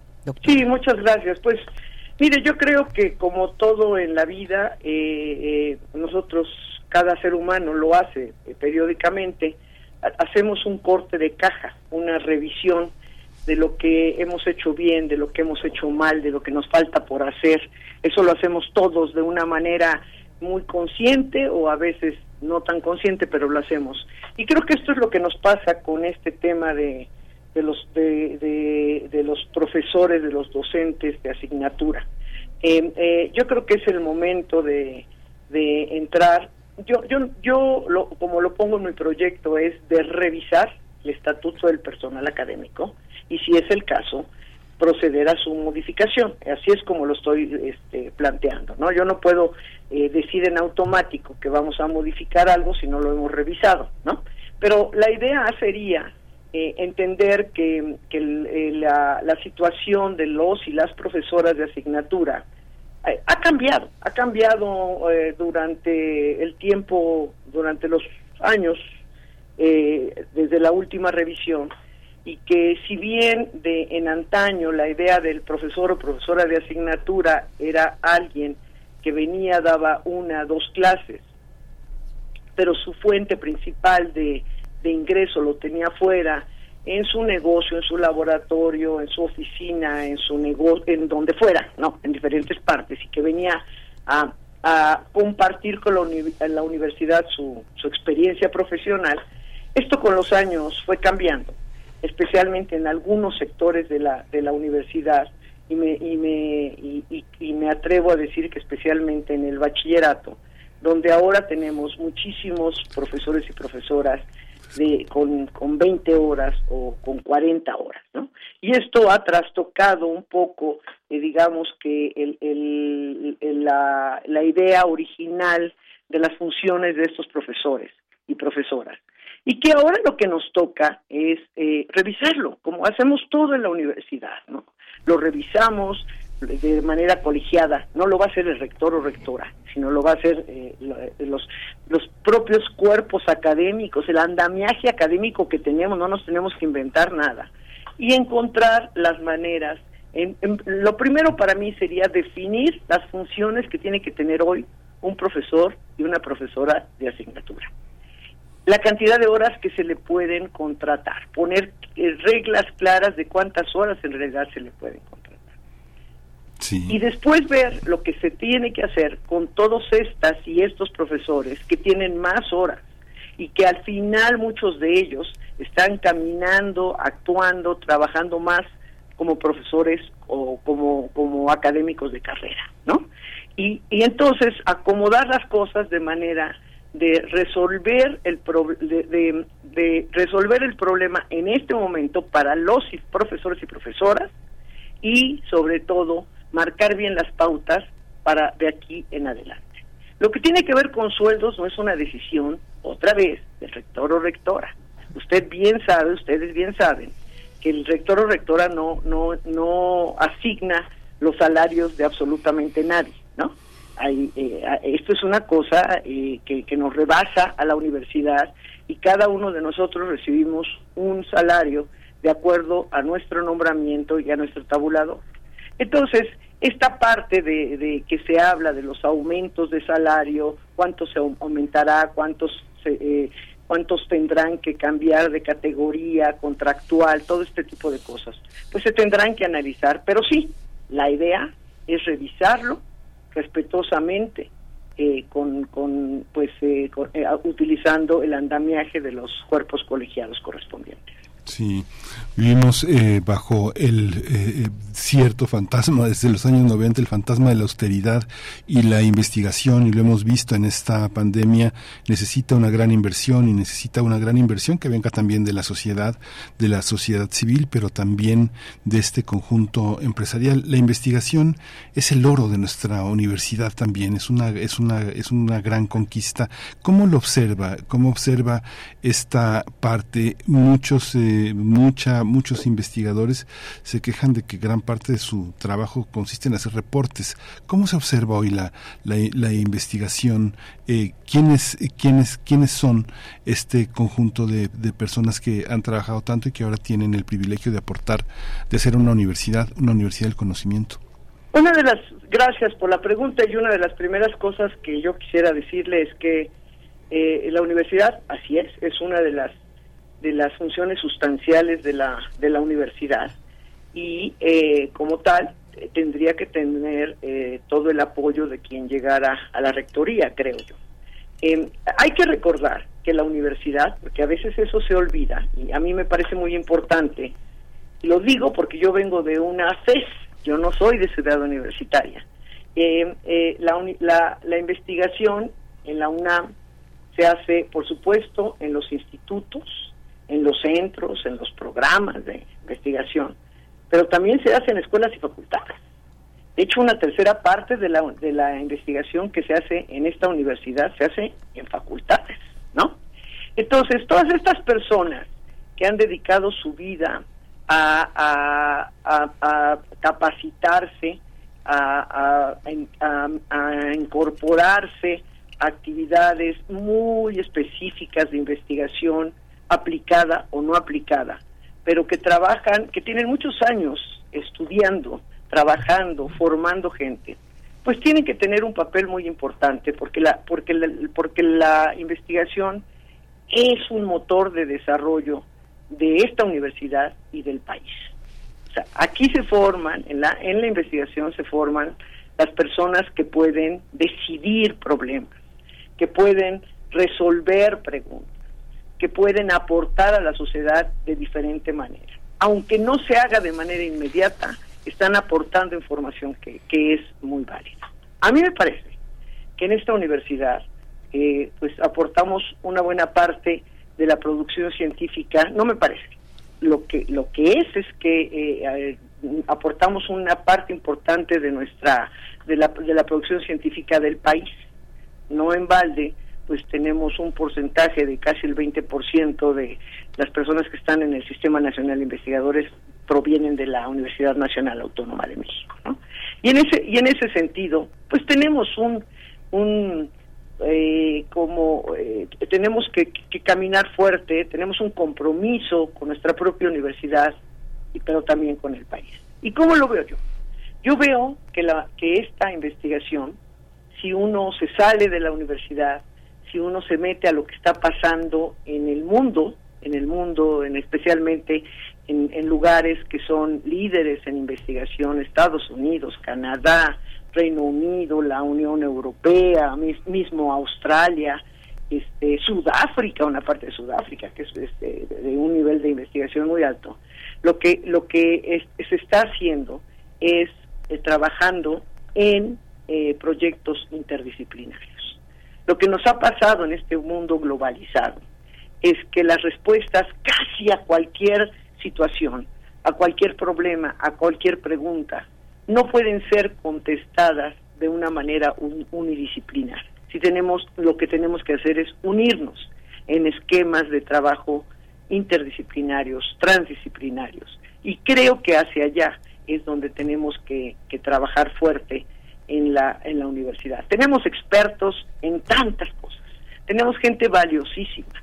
Lo que tenemos que hacer es cómo, cómo invitamos, cómo promovemos el que puedan trabajar de manera conjunta. Los todólogos ya no existen y, tenemos que juntarnos y tenemos que aprender a, responder a, problemas de manera transdisciplinaria. Y si usted ve, quienes ustedes ven, em, las posibilidades de bajar recursos, de obtener recursos a nivel internacional, prácticamente en todos lados las propuestas, las, las convocatorias siempre están encaminadas a propuestas de tipo interdisciplinario y transdisciplinario. Y yo creo que hacia allá tenemos que ir.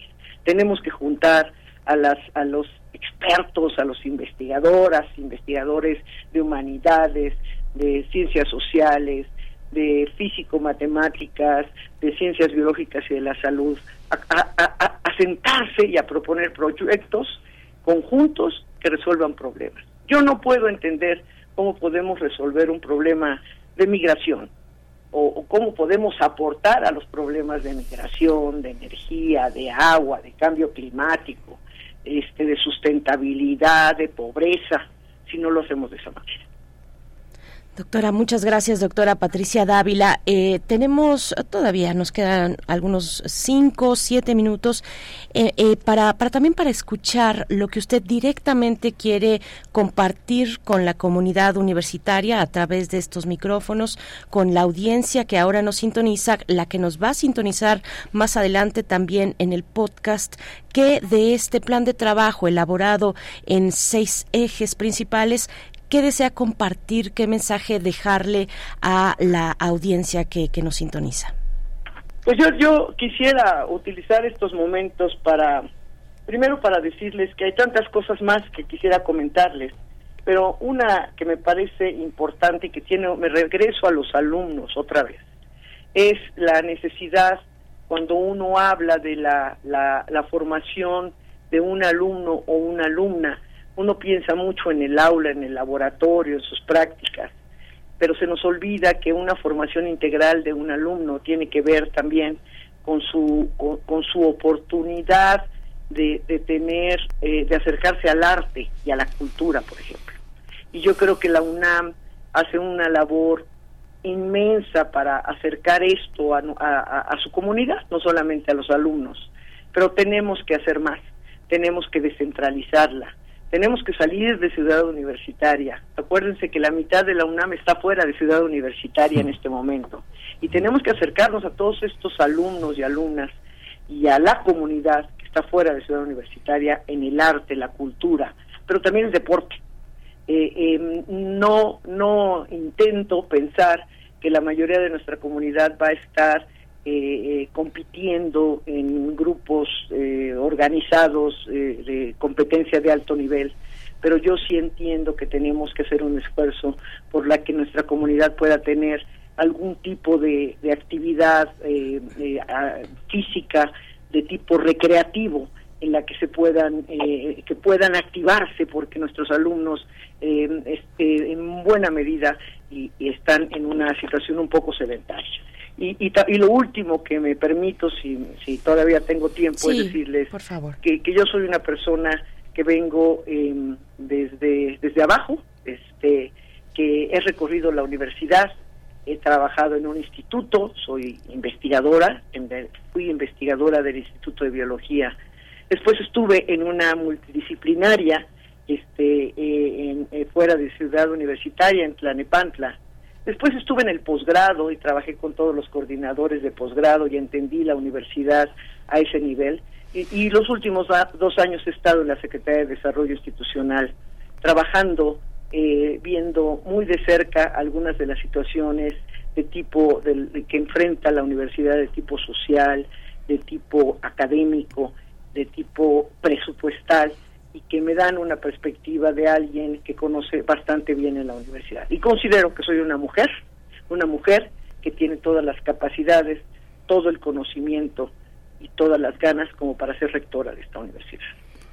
Pues doctora, muchas gracias, doctora Patricia Dolores eh, Dávila Aranda, una, una larga, una larga trayectoria, eh, eh, una larga trayectoria en la periferia y en el centro de nuestra universidad y de nuestra y de nuestra sociedad. Muchas gracias por su, por su. Nos quedan tres minutos, querido nos, Miguel nos quedan tres minutos, nos, quedan tres y minutos. precisamente, sí, nos quedan tres minutos.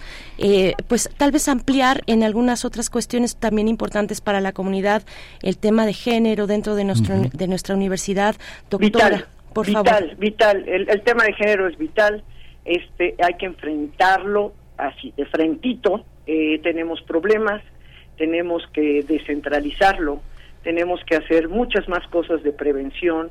El, el, la decisión de eh, la, la atención, es decir, cuando ya hay un problema de género, se tiene que independizar, según yo, tiene que haber un, un, un, una oficina de género con abogadas, con psicólogos, con, con médicos, con, lo, con todos los expertos en género que decidan qué se va a hacer cuando alguien comete un error. Lo tenemos que hacer sucinto, lo tenemos que hacer eh, expedito y sobre todo, lo más importante, tenemos que aprender que cuando alguien es violentado, y no solamente mujer, cualquier persona, lo primero que necesita esa persona es que se le entienda, se le arrope, se, haga la contención inicial, se le apoye, que no nos tardemos, que no tardemos en reaccionar. Nuestra reacción tiene que ser inmediata. Ese es un, ahí tiene que haber cambios fundamentales, yo diría radicales, en la atención a género.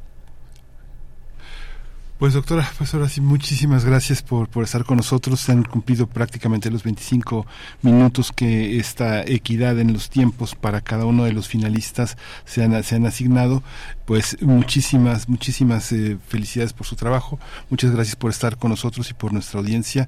Patricia Dolores Dávila Aranda, secretaria de Desarrollo Institucional de nuestra universidad, una larga trayectoria en el ámbito de la biología. Muchas gracias. Muchas gracias, les mando un abrazo. Gracias. Gracias, hasta pronto, doctora Patricia Dávila Aranda, investigadora titular C de tiempo completo en la Facultad de Estudios Superiores Iztacala, donde fue directora en do dos ocasiones entre los años 2016 y 2020. Con, eh, ella cuenta con una licenciatura en biología por la Universidad Autónoma Metropolitana, Unidad Iztapalapa, maestra en ciencias por la Facultad de Ciencias de la UNAM, obtuvo su doctorado en la Universidad Estatal de Iowa en Estados Unidos y actualmente como has dicho, Miguel Ángel desde 2021 es titular de la Secretaría de Desarrollo Institucional de nuestra universidad. Eh, 8 con 33 minutos, vamos a hacer una pausa musical. Vamos a escuchar eh, la petición de Carmen Valencia, Mercedes Sosa canta, solo le pido a Dios. Vamos a cantar todo junto, gracias. Otra. Vamos. Ahora vamos a cantar todos. Todos juntos, por favor.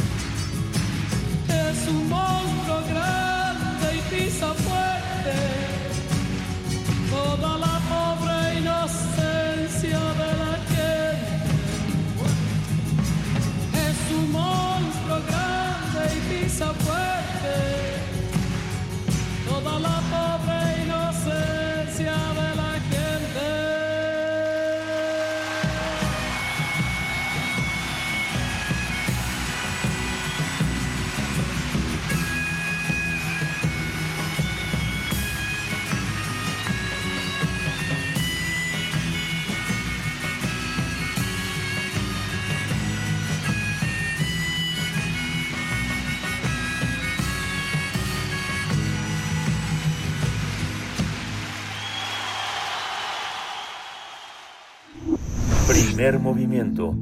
Hacemos comunidad con tus postales sonoras. Envíalas a primermovimientounam.gmail.com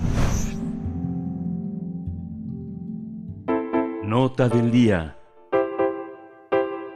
Desde el mes pasado, el Centro de Documentación e Investigación Judío de México resguarda el archivo del renombrado psicoanalista Néstor Brownstein, 1941-2022. Se trata de escritos, parte de su biblioteca anotada, documentos, fotos personales, correspondencia aún por catalogar, discos de acetato, grabaciones y programas de los conciertos a los que asistió. Durante el acto realizado en el marco de la cuarta edición de la Feria Internacional del Libro Judío, el también psicoanalista Benjamin Mayer Folks, quien mm, cuestionó la instalación del archivo, dijo que ese acervo quedará a resguardo del Centro de Documentación e Investigación Judío de México bajo la figura de comodato, dijo Benjamin Mayer. También director de Estudios 17, 17 Instituto de Estudios Críticos, adelantó que en enero del 24 se va a organizar un coloquio dedicado a Néstor Brownstein y desde ese instituto se va a promover la activación del acervo que deriva en reflexiones, lecturas y reelaboraciones de trabajos académicos. Pues Miguel Ángel Quemain ha tenido una charla con Benjamín Mayer que les compartimos en esta mañana. Eh, se trata de el rescate del archivo del escritor y psicoanalista argentino Néstor Brownstein eh, por parte del Centro Centro de Documentación e Investigación Judío de México. Vamos a escuchar.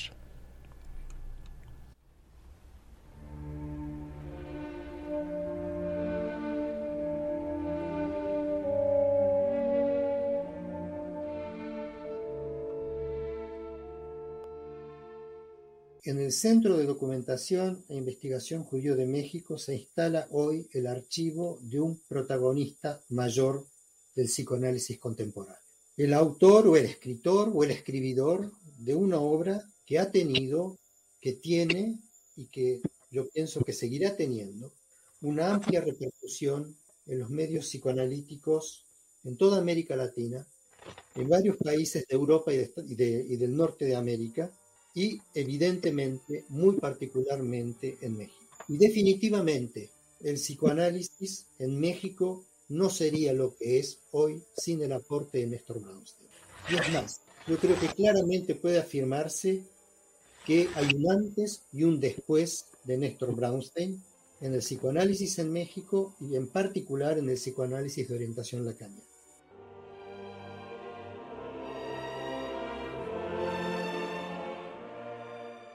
Esta voz es la de Daniel Koren, psicoanalista y amigo de Néstor Brownstein y uno de los convocados a presentar este archivo que fue iniciativa de Benjamín Mayer Volkes, a quien escuchamos a continuación.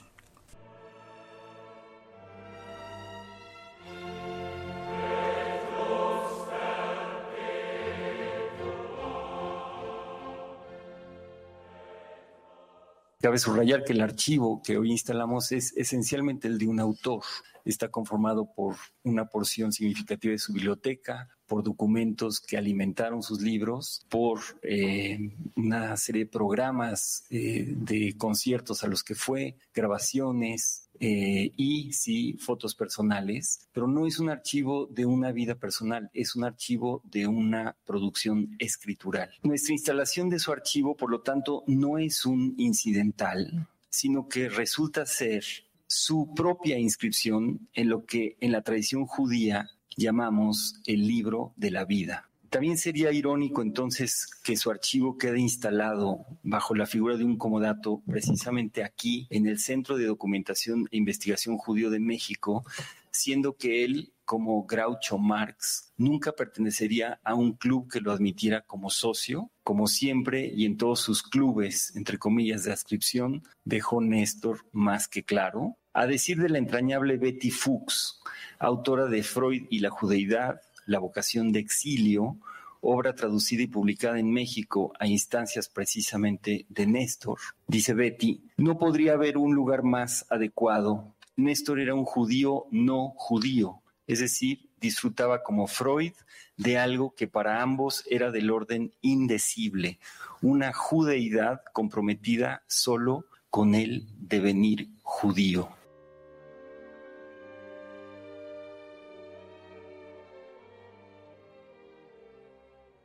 Ese es el sentido profundo de la entrega en comodato de un archivo fundamental para la historia del psicoanálisis en México, en el que se dieron cita los amigos y seguidores del pensamiento de Néstor Brownstein. Es un acto que tiene un profundo significado porque no sólo significa preservar la memoria de una de sus contribuciones nodales para el psicoanálisis en México, antes de que 17 fuera fundado, cuando solo era un proyecto hace 20 años, fue acompañado e imaginado en conjunto con el propio pensador, con Néstor Brownstein, que lo concibe y se integra de esta manera. Esta es la voz de Néstor Brownstein.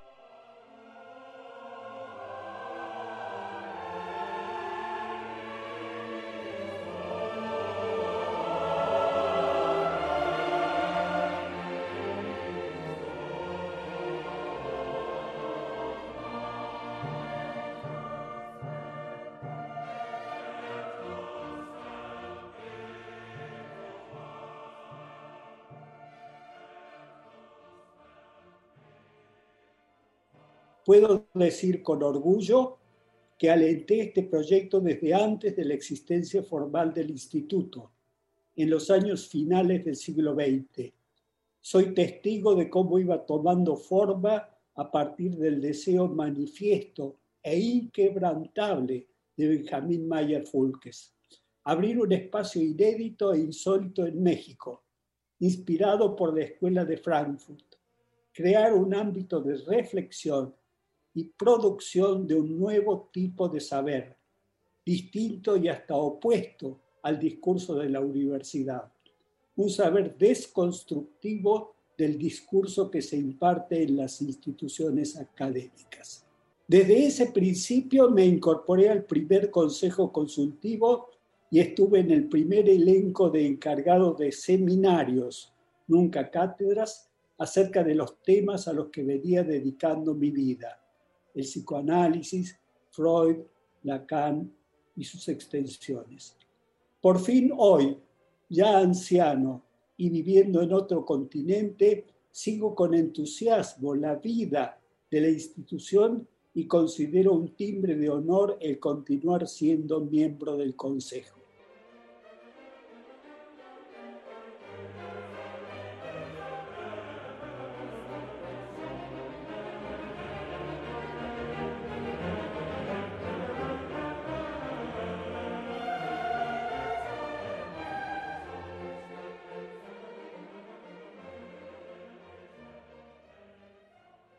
Quiero hablar de un carácter específico de la construcción del archivo de, de Néstor y tiene que ver con algo que a título personal discutí varias veces con Néstor. Nosotros vivimos en un país bastante ingrato con la memoria, profundamente ingrato. Un país en el que pasa de todo y parece que no pasa nada. Y Néstor pensaba que en un país como el nuestro, el gran problema que teníamos era que nos hacía falta el ejercicio de la memoria. Por lo menos existen dos maneras o dos formas en las que nosotros nos relacionamos, en el que nuestro país se relaciona con la memoria. Y es, en algunas ocasiones, un olvido, un olvido silencioso e indiferente ante las atrocidades que pasan en el mundo y en nuestro país. El otro camino que adoptamos es el de la mistificación. Idealizamos, idealizamos a la gente. Las personas no hacen cosas, tienen hazañas. Parece que nos, siempre nos estamos dividiendo entre no recordar, no hacer el ejercicio constante, perpetuo y difícil de la memoria, o cuando lo hacemos solamente deificamos. Teníamos claro cuando nos enfrentamos a la posibilidad de construir el archivo de Néstor, que dicho sea de paso, fue, eh, fue una proposición de Benjamín. Hasta ese entonces, prácticamente las personas que habíamos convivido con Néstor no habíamos terminado de asimilar del todo una decisión que él mismo tomó y que sabíamos que, que tendría lugar. Pero fue Benjamín quien nos dijo que qué iba a ocurrir con todo lo que había con lo que ese hombre había hecho durante tantísimos años. Entonces, en el país de la desmemoria y en el país que es ingrato con la memoria, de repente nos enfrentamos con que teníamos que, que queríamos hacer por un, como parte de un compromiso intelectual y personal, queríamos salvaguardar las cosas, los textos, los escritos, los discos, las películas, de un hombre que, si me permiten la, el símil, de un hombre que siempre me ha dado la impresión que eh, se pueden aplicar las palabras que decía Einstein sobre Gandhi. En algún momento, en el futuro, a la gente le costará trabajo pensar que una persona así anduvo por la Tierra.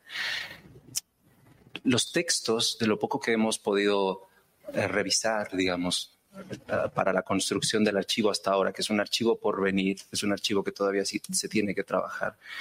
Los textos hablan de una persona que es difícilmente clasificable. Un hombre nacido en Argentina que llega a México en los años 70, que ejerce el psicoanálisis en un momento en el que las instituciones psiquiátricas en México ejercían un poder férreo y firme y no daban espacio para voces diversas un hombre que trabajó en la Universidad Nacional Autónoma de México durante muchos años, pero que siempre tuvo un espacio extraño, distinto, casi marginal.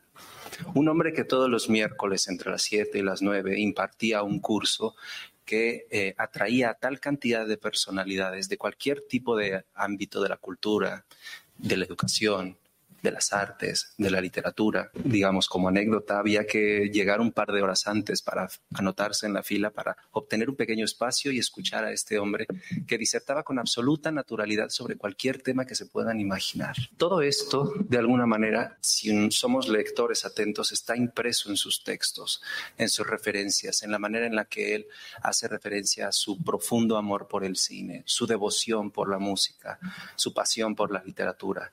Pero nosotros queríamos que ninguna de esas cosas se perdiera y que permanecieran dentro de un archivo. El problema al que nos enfrentamos en el país de la desmemoria es dónde colocar a una persona que se nos escapa de las manos.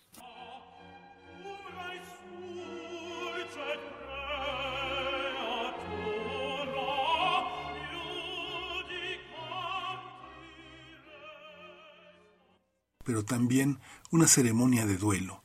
Así explica Benjamín Mayer este acto fundacional.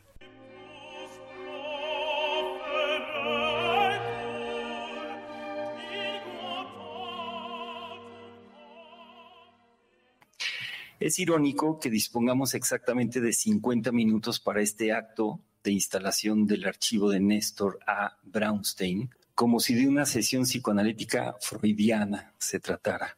Pues lo que está en juego sin duda se presta mucho más al tiempo lógico tematizado por Lacan que al tiempo cronológico. Pero ahí tienen ustedes la vida que siempre ha de interpelarnos. Este, que es un acto inaugural, es para muchos, también para mí, a la vez el primer acto público luctuoso por la partida de Néstor Braunstein, quien, como es de común conocimiento, decidió irse hace exactamente un año en la ciudad de Barcelona, España. En una comunicación privada, que debido a una serie de motivos de los que el propio Néstor se ocupó largamente, y con mucha profundidad a lo largo de más de 10 años. Pronto se hizo pública esta comunicación originalmente privada en el entorno digital, de modo que se quedó como un punto a debatir si su resonante texto de despedida, su adiós, forma o no forma parte de su obra. Personalmente pienso que sí,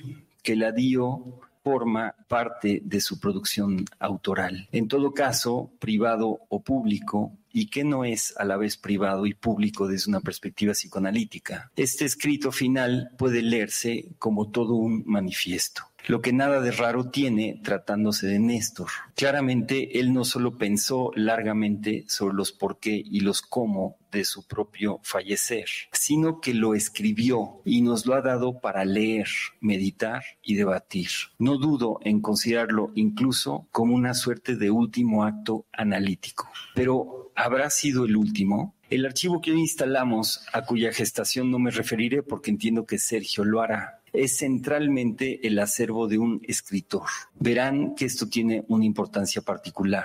Tratándose de un archivo, bien puede venirnos en mente el título del reciente libro de Javier Guerrero a propósito de los archivos de diferentes escritores. Escribir después de morir, que capta la vitalidad constituyente de los archivos, vitalidad que quiero subrayar en este acto, que es también un acto de duelo. Más propiamente, sin embargo, Quizás lo que este acto marca es el definitivo devenir escritura de Néstor, lo que no es sino un alumbramiento.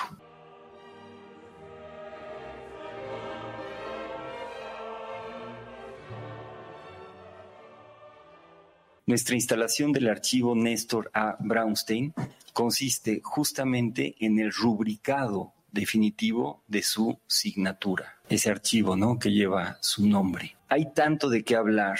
Por eso, en colaboración con el CEDIJUM, una vez instalado este precioso archivo, que desde ahora podrá recibir también toda suerte de documentos relativos a la persona y la obra de Néstor, desde 17 institutos de estudios críticos a través del área de estudios de la historicidad, bajo la coordinación de Andrés Gordillo, en compañía de colegas como Francisco Robles Gil y otros, activaremos este archivo de múltiples maneras. Basta enunciar una sola pregunta para comprender la oportunidad de dicha activación. ¿Por qué y cómo es que hasta ahora el psicoanálisis en México no ha hecho archivo, al menos públicamente?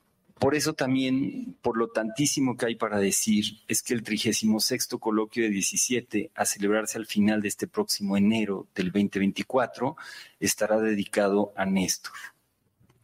De un modo no poco borgiano, Néstor no solo nos legó la biblioteca de sus libros firmados y la biblioteca infinitamente escribible, como dice Roland Barthes, que los nutrió, no nos legó pues solo la biblioteca de sus libros firmados y la biblioteca que los nutrió, sino también aquella otra biblioteca, a la vez inconmensurable y concreta, que ha quedado inscripta por su manifiesto de partida y por la sostenida anticipación de su propio devenir escritura.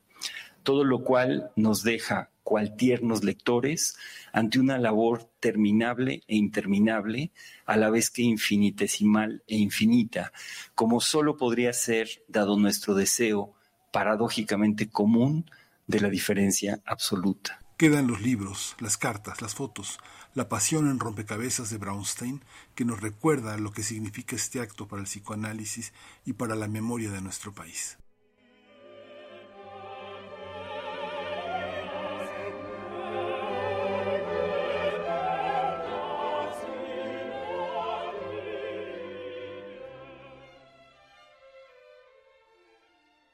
No se trata solo de abrir camino al, psicoanálisis, sino de mostrar cómo éste está implicado, implicado en las propuestas filosóficas, artísticas, políticas y económicas que se ocupan de esa subjetividad que la ideología científica pretende suprimir, tachando el estudio y la aplicación del saber derivados de la obra de Freud y de la enseñanza de Lacan como pseudociencia. Fundamentalmente esto es lamentable en las facultades de medicina, donde la psiquiatría ha desalojado al psicoanálisis y en las facultades de psicología, donde se tiende a evitar la difusión, la expansión, la promoción del conocimiento psicoanalítico. 17, a su vez, con sus múltiples conexiones internacionales, ha sido y es una institución profundamente arraigada en México. Ofrece una modalidad única, extrauniversitaria, autocalificada de postuniversitaria para participar en la vida intelectual y cultural del país. Quizá 17 no sea postuniversitaria, sino concretamente esa universidad sin condiciones con la que soñaba Jacques Derrida. La lúcida propuesta de 17, según entiendo, es la de una abstinencia crítica frente a los llamados a integrarse en bandos populistas o elitistas. Ofrece así la mejor contribución que puede hacerse con vistas a la convivencia cívica imprescindible para la vida nacional, la vida nacional de México. Razón de más para festejar este vigésimo aniversario de una formación institucional que ha visto su crecimiento y expansión como un movimiento uniformemente acelerado de propulsión rigurosa del pensamiento dialéctico. Es lo que quería decir. Muchas gracias.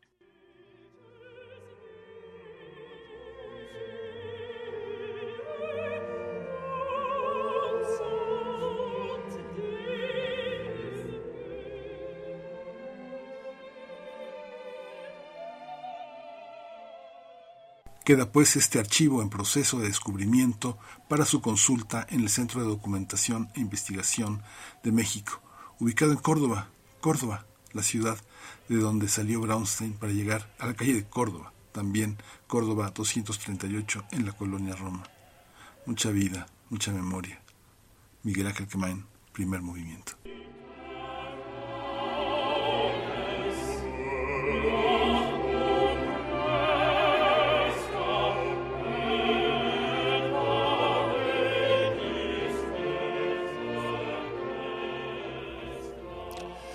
Esto, este, esta primera hora le agradecemos a la radio Nicolaita que nos aloje en sus frecuencias. Eh, con esto nos despedimos de esta primera hora. Vamos al corte y regresamos en un par de minutos. Encuentra la música de primer movimiento día a día en el Spotify de Radio UNAM y agréganos a tus favoritos.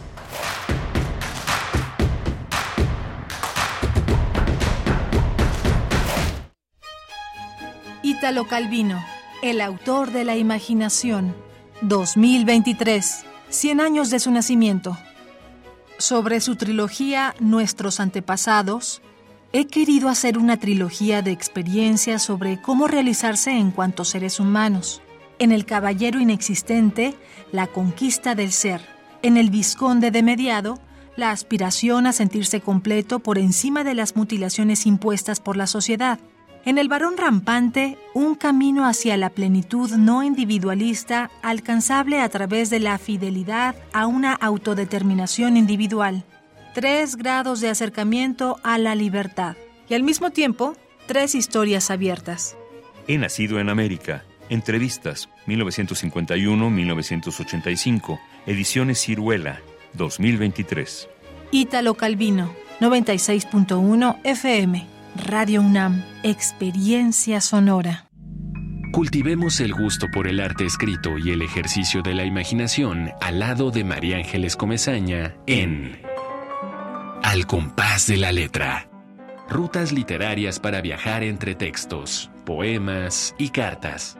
Todos los jueves a las 18 horas por el 96.1 de FM. Radio UNAM, Experiencia Sonora.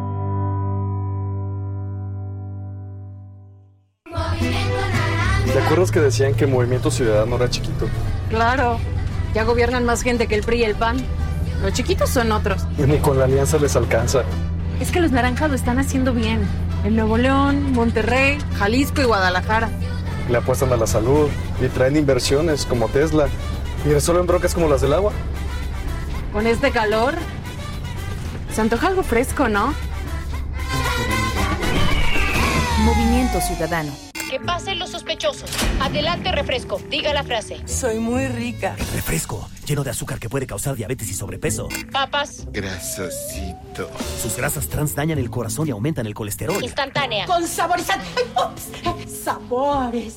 Con tanto sodio aumenta la presión arterial y el riesgo de enfermedad del corazón. ¿Reconoces al culpable? Sí, todos. Los culpables de una mala alimentación provocan daños a la salud. Los alimentos saludables cuidan de ti. Secretaría de Gobernación. Gobierno de México. Somos la naturaleza. Hace cuatro años comenzamos a investigar la taxonomía, cuántas especies había de cara de niño, dónde se distribuían, lejos de ser dañino, que no lo es, tiene efectos eh, benéficos para el ser humano, para los ecosistemas, se alimenta de, de otros insectos que pueden ser plaga. La ciencia que somos. Iberoamérica al aire. Escucha las historias más relevantes de las ciencias y humanidades, nacionales e internacionales. Te esperamos en vivo los viernes a las 10 de la mañana por el 96.1 de FM. Radio UNAM, Experiencia Sonora. Queremos escucharte.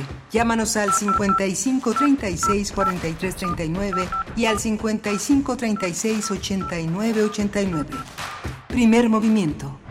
Hacemos comunidad.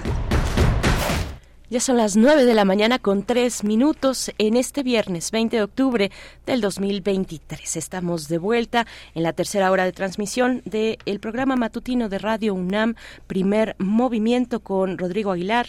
En la producción ejecutiva, el señor eh, José de Jesús Silva, en la operación técnica de la consola, Violeta Berber en la asistencia de producción, Miguel Ángel Quemain. Aquí estamos ya en la última hora de esta semana, la última hora de transmisión en esta semana, ya dándole la bienvenida al fin de semana también y al descanso. ¿Cómo estás? Muy bien, Berenice. Sí, efectivamente ya este, nos vamos a despedir con, con música, con la propuesta musical de Cumbia Connection, con Tomás Evi, músico, cantante, productor, compositor, percusionista y integrante de este dúo sueco, Cumbia Connection. Vamos a ver cómo suena la cumbia por, esos, por esas geografías. Antes tendremos la poesía necesaria a tu cargo, eh, Miguel Ángel.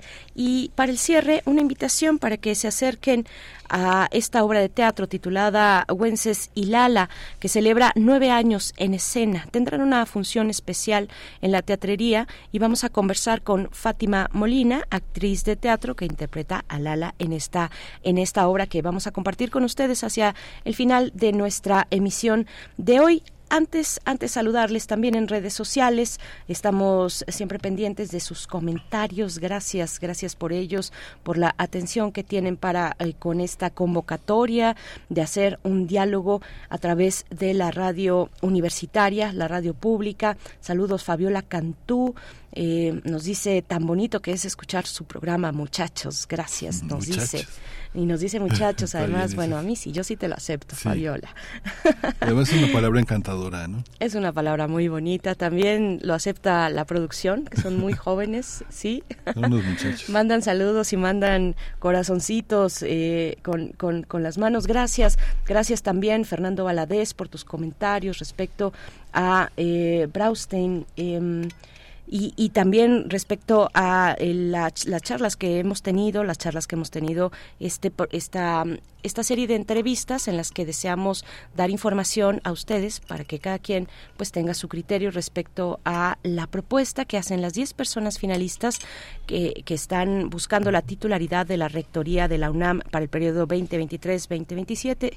Hoy estuvimos conversando con la doctora Patricia Dávila Aranda, es la, la entrevista número número 5. La próxima semana estaremos de nuevo toda la semana a las 8 de la mañana, 8 y pasaditas, 8 y 5 de la mañana, eh, conversando con la, la, otra, la otra parte, la segunda parte, digamos, los otros cinco eh, finalistas, las personas finalistas que estarán eh, cada día una persona distinta en orden alfabético, compartiendo con ustedes, compartiendo para la audiencia y la comunidad universitaria sus propuestas, su visión, los destacados en los desafíos que tiene una universidad tan compleja como lo es la Universidad Nacional Autónoma de México. Gracias a todos ustedes, Alfonso de Alba Arcos, que nos pone por acá la imagen de un pequeño zorrito.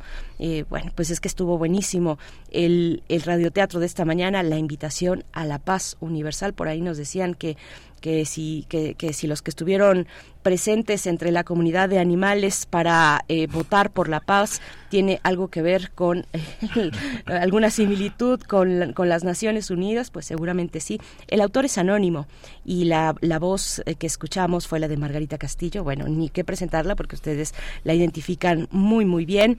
Eh, la dirección de Margarita Heredia.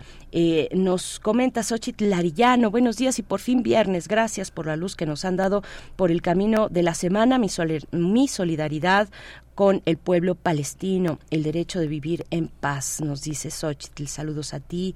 Eh, bueno, pues eh, eh, está Refrancito también, está Sofía de Gastro, eh, Preciado Cuento, El Zarco, también nos comenta sobre la voz de Margarita Castillo para arrancar el día en primer movimiento. Ros Montero, maravilloso relato, gracias, primer movimiento. Rosario Durán, gracias desde muy temprano también te estamos saludando y agradeciendo el detalle que nos hiciste llegar a esta radiodifusora. Tenemos tenemos cortesías, Miguel Ángel, tenemos, cortesías, y se trata, pongan atención, ya saben que hacia el fin de semana en este espacio eh, compartimos con ustedes cortesías que nos hace llegar, nos hace llegar en esta ocasión el Teatro Bar El Vicio, las Reinas Chulas que también son generosas. Pongan mucha atención, tendremos, eh, tenemos para ustedes tres accesos dobles para la función de este viernes, el día de hoy, 20 de octubre. Yo no nací para amar así yo no nací para amar, así. Una disertación compartida entre dos amigas que trata, que, bueno, que tras asistir a una boda se sienten confrontadas ante, ante las presiones del sistema heteronormado y los resultados de sus múltiples intentos por vincularse en una pareja monógama. Estos tres pases dobles se van por la cuenta de X antes Twitter para las primeras tres personas que comenten debajo de la publicación con su nombre completo, que comenten que quieren asistir a la función del el día de hoy, viernes 20 de octubre. Busquen ahí, ya está la publicación en X, comenten en ella, las primeras tres personas se llevan su pase doble. Además tenemos tres pases dobles para también en el Teatro Bar El Vicio en Coyoacán para la función, la última función de Nora y las pecadoras para el día de mañana, 21 de octubre, donde se rinde homenaje a las mujeres rechazadas de día y solicitadas de noche, las de moral distraída, a las que se les va la vida entera en la sonoridad de una carcajada. Misma dinámica, eh, estas se van por, estas se van también por X Todas se van a ir por X, estas dos, estas dos este, propuestas. Desde el Teatro Bar El Vicio se van por X. Antes Twitter, búsquenos ahí, arroba P Movimiento y comenten para llevarse sus pases, Miguel Ángel. Sí, dos obras que, pues, para. De, son, son verdaderamente geniales estas, eh, estas cabareteras, eh, eh, actrices, dramaturgas. Vale muchísimo la pena dejar el viernes allí en el Bar El Vicio en el bar El Vicio. Después de, viene la poesía necesaria y viene después de la poesía la cápsula de eh, recomendaciones literarias desde el Fondo de Cultura Económica con nuestra querida Vero Ortiz, a quien enviamos siempre un abrazo muy cariñoso. Muchos besos para ti, querida Vero. Gracias por eh, hacer estas recomendaciones cuidadosas y con todo cariño para la audiencia de Radio UNAM. Así es que nos vamos a ir con la poesía. Yo les comento que eh, tendré que ausentarme a partir de este momento. Nos escuchamos el lunes. Se quedan en manos de Miguel Ángel Quemain, que tiene eh, preparada la poesía para ustedes. Es hora de Poesía Necesaria. Hoy la poesía necesaria está dedicada a un poeta, a un poeta de primer orden, que es Eduardo Casar. Eduardo Casar, el amor y las y los peldaños, los escalones, las escaleras. Por eso eh, está en la selección musical Stairway to Heaven, una escalera al cielo de este grupo oh, británico Led Zeppelin. Esta canción hermosa que compuso Jimmy Page y Robert Plant, que está incluida en su cuarto álbum de estudio de, de la banda Led Zeppelin 4, así nombraban sus, sus álbumes. Es un de los puntos culminantes para mucha gente de la historia del rock y un preludio para, para todos los que saben que eh, cuando el rock dominaba al mundo también ahí estaba Stairway to Heaven a las 7.45, eh, ¿verdad Rodrigo? A las 7.45 en la conducción, 6.45 en la conducción de Jaime Casillas, este, este puente que le tendemos desde aquí. Así dice Eduardo Casar. Dice, el amor.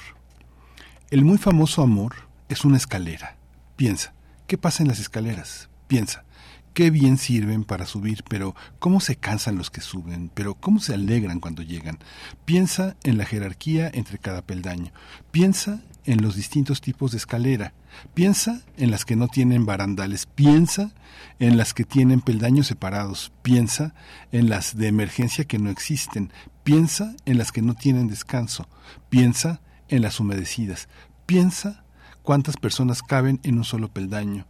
Piensa en los escalones donde tu pie no cabe. Piensa en el pánico lento de ir bajando de frente. Piensa en las que rompen a los que van cayendo. Piensa en lo sencillo que es vivir en escalera.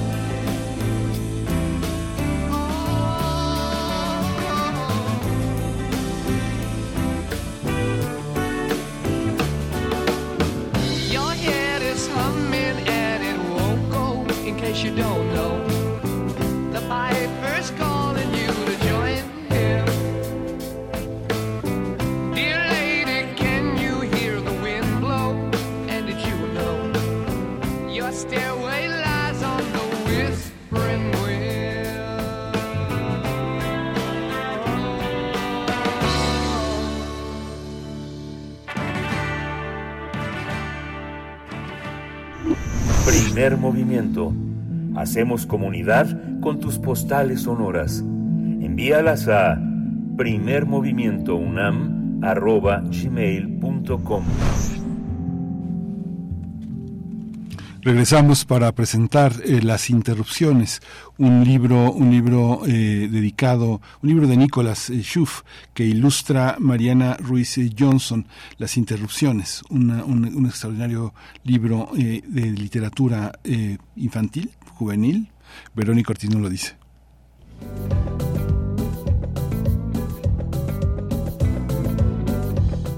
Qué gusto estar otra vez aquí en primer movimiento. Hoy les hablaré de las interrupciones.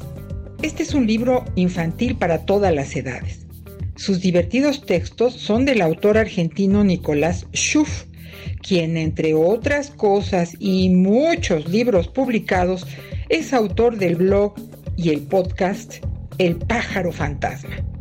Nicolás, junto con su amiga ilustradora, también argentina, Mariana Ruiz Johnson, son los autores de Las Interrupciones, libro que ya se ganó premios como Los Destacados de Alija y el Premio Fundación Cuatro Gatos.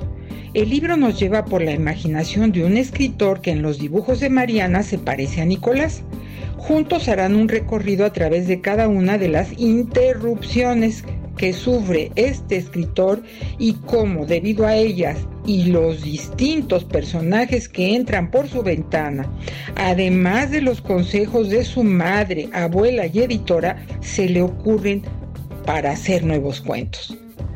La literatura no podría existir si no existieran las moscas, nos dice Margot Glantz al inicio de este libro. Y así es, porque en este libro todo inicia por una mosca y sigue con las interrupciones de un dinosaurio, un ladrón, un detective, las exnovias del protagonista que se van a pelear por ver cuál fue la primera. Luego llega un vampiro, después un payaso macabro. Todos y todas opinan y provocan reacciones distintas en el escritor desatando su imaginación. En las interrupciones, Nicolás Schuff y Mariana Ruiz Johnson intentarán contar distintos cuentos. Fantástico, policial, romántico, de terror e infantil. En este último, el infantil, serán interrumpidos por los tres chanchitos, los siete enanos, Caperucita Roja, Tom Sawyer y Huckleberry Finn. Ambos personajes acaban de encontrar un tesoro escondido. Nuestro protagonista empieza a escribir sobre la amistad y el tesoro, pero Huckleberry le pide que no lo haga. ¿Logrará el protagonista escribir y terminar uno de los cuentos que se propone? Bueno, para saberlo habrá que seguir los textos de Nicolás Schuff y las ricas ilustraciones de Mariana Ruiz Johnson de Las Interrupciones, título editado por el Fondo de Cultura Económica en la colección Los Especiales a la Orilla del Viento, porque leer divierte. Hasta la próxima. Primer movimiento. Hacemos comunidad con tus postales sonoras. Envíalas a primermovimientounam.gmail.com La mesa del día. Eh, para el grupo musical Cumbia Connection, eh, todo lo relacionado con el ska, el punk, el reggae o la cumbia están conectados. Por esa razón, los músicos Andreas Unge y Tomás de Paula Evi decidieron llamar así a su agrupación. La banda vive en Estocolmo, en Suecia, eh, un país escandinavo o un país nórdico, como gusten lanzó su nuevo EP titulado El Destino, que está conformado por cuatro canciones que mezclan loops, samples y metales, logrando que el público se ponga a bailar.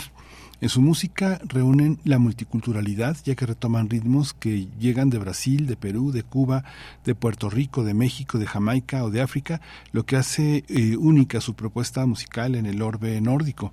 Los artistas mencionan que están fuertemente influenciados por la cumbia, que es original de Colombia, pero que se ha enriquecido en Latinoamérica, por lo que la misión es crear un sonido propio tropical que conecta con otros géneros musicales.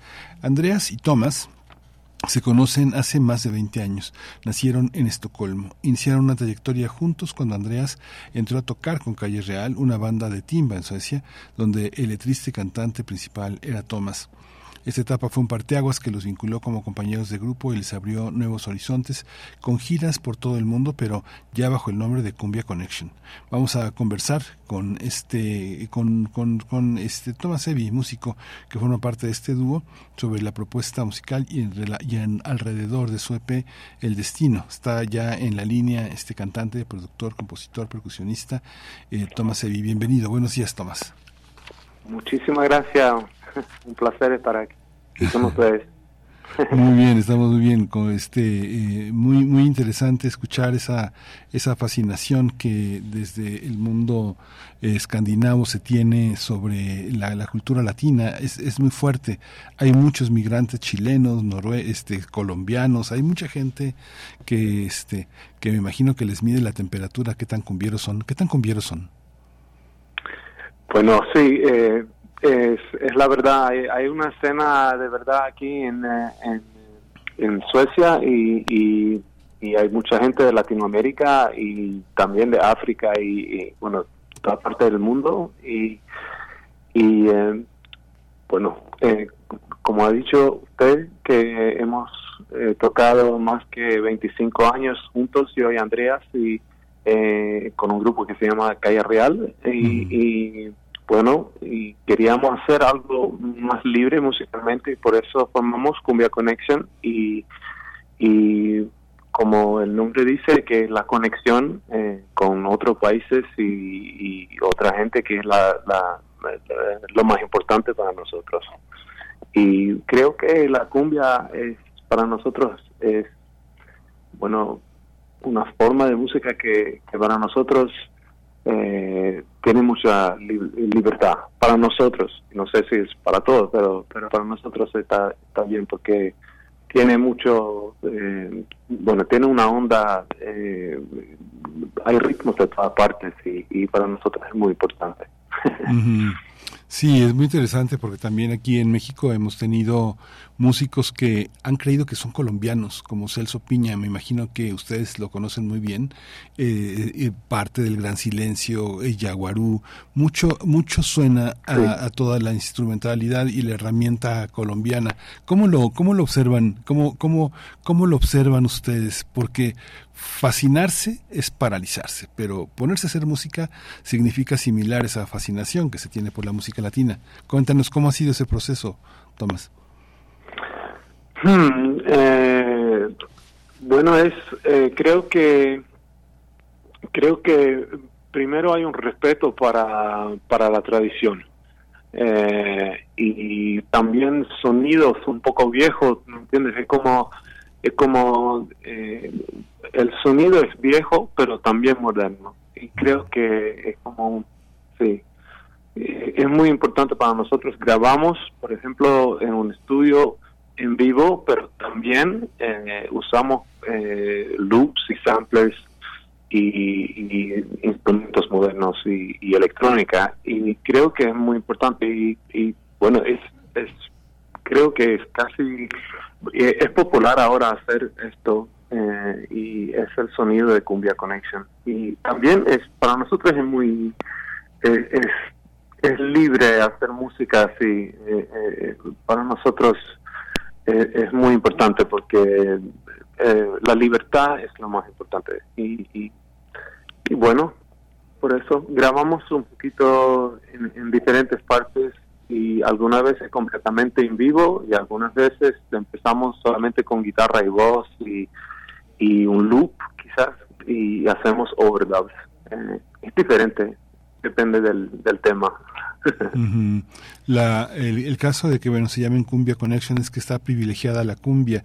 ¿Cómo, eh, cuál, ¿Cuál cumbia? Hoy, hoy la cumbia tiene muchos signos de identidad. En el sur de Estados Unidos hay una cumbia que han hecho muchos migrantes que pues que van de Puebla, que van de Oaxaca, que van de Michoacán y que entienden la cumbia de una manera, pero también está la cumbia peruana. También en Ecuador hay un movimiento de, cumbia enorme. México, no sé, en la propia zona conurbada va de Iztapalapa hasta, hasta Nesa. Digamos que es, es, son, son geografías que marcan lo instrumental, el canto, el ritmo del baile. ¿Cómo, cómo, ¿Cuál es la cumbia a la que ustedes se han abrazado? ¿Hay un estudio de la cumbia? ¿Hay un gusto nada más? ¿Cómo, cómo, lo, cómo conviven con ella, tan poderosa la cumbia?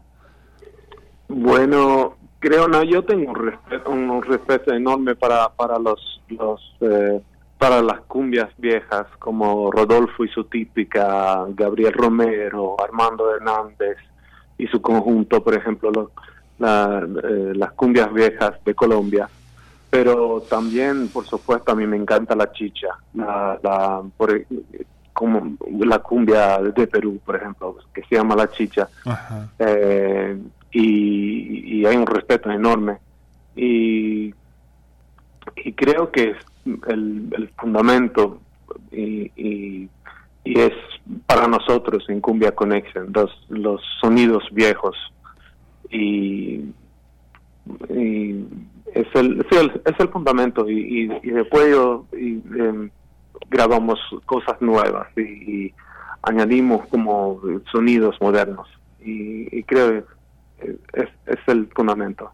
Y tengo que decir que, que mezclamos mucho con, con ritmos eh, de África. Bueno, todo viene de África, todos los ritmos. El tambor viene de África. Y, y, hay, eh, y hemos viajado mucho en, en, Mali, Senegal, también en Etiopía. Y,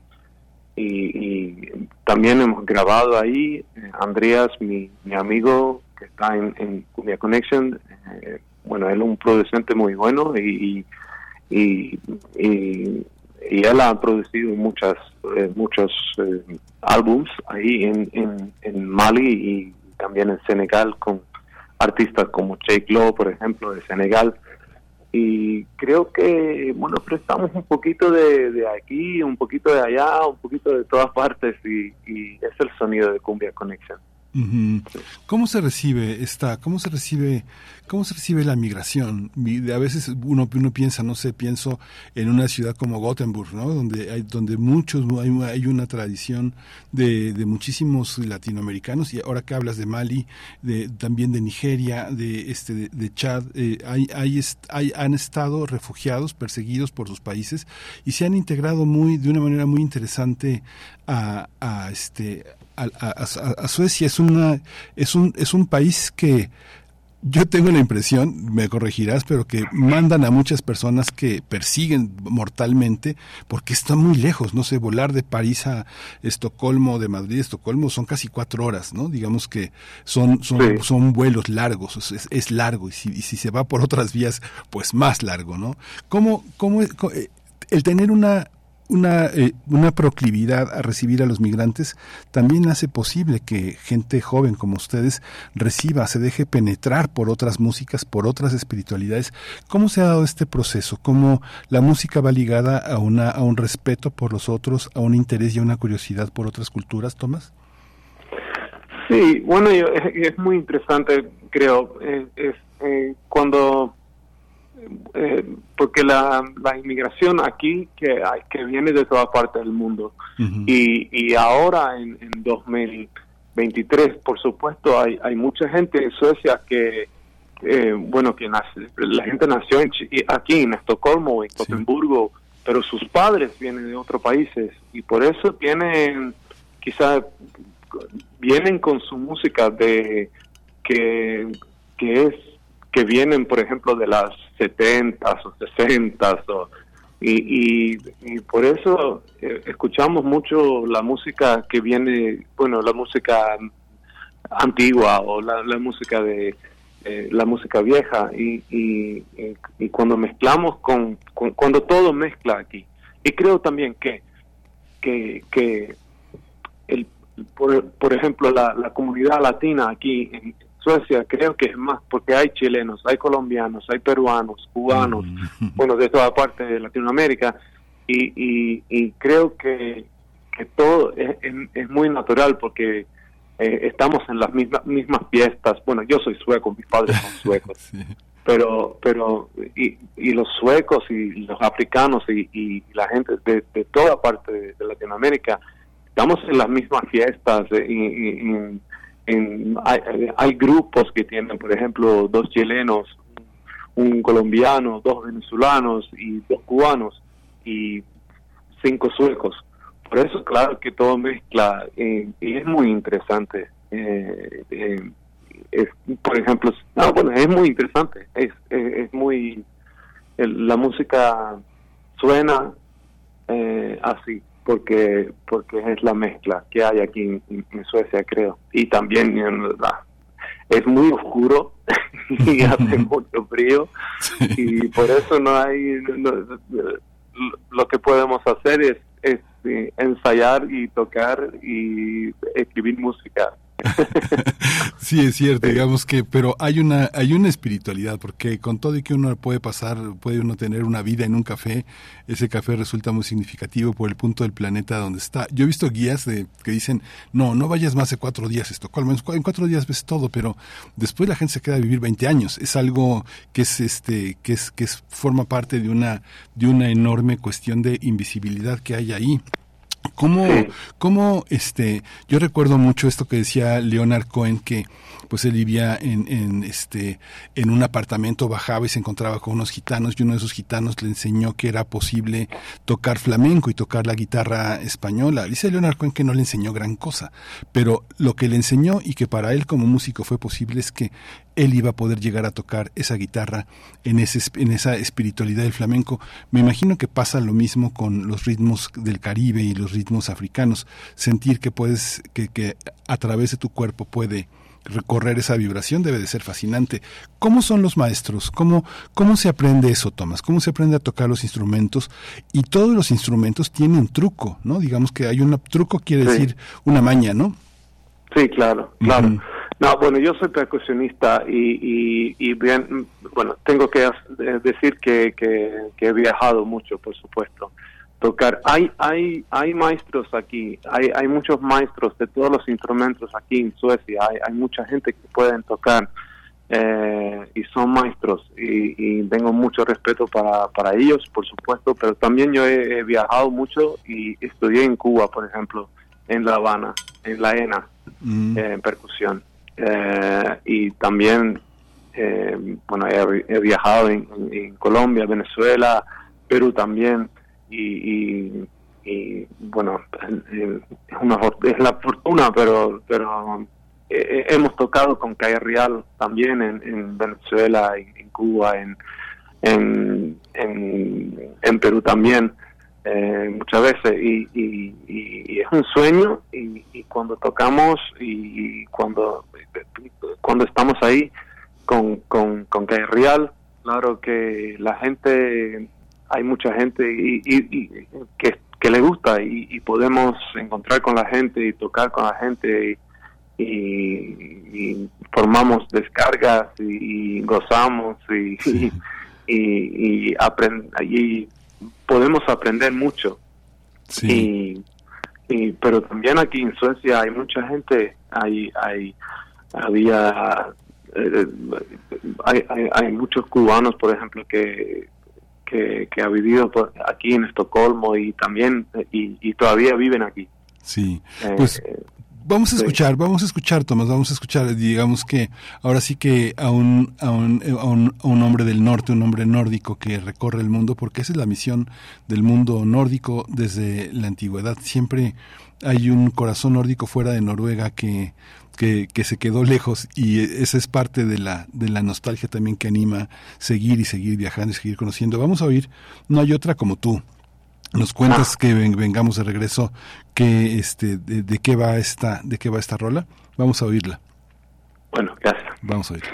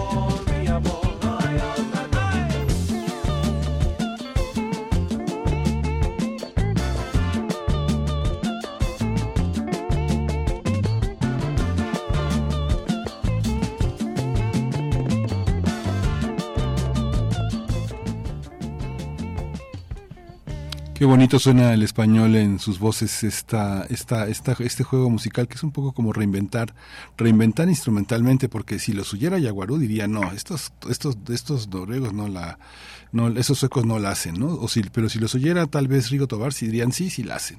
Si los oyera, no sé, Aaron y su grupo Ilusión diría, bueno, sí, a ver que se vengan a echar un palomazo con nosotros.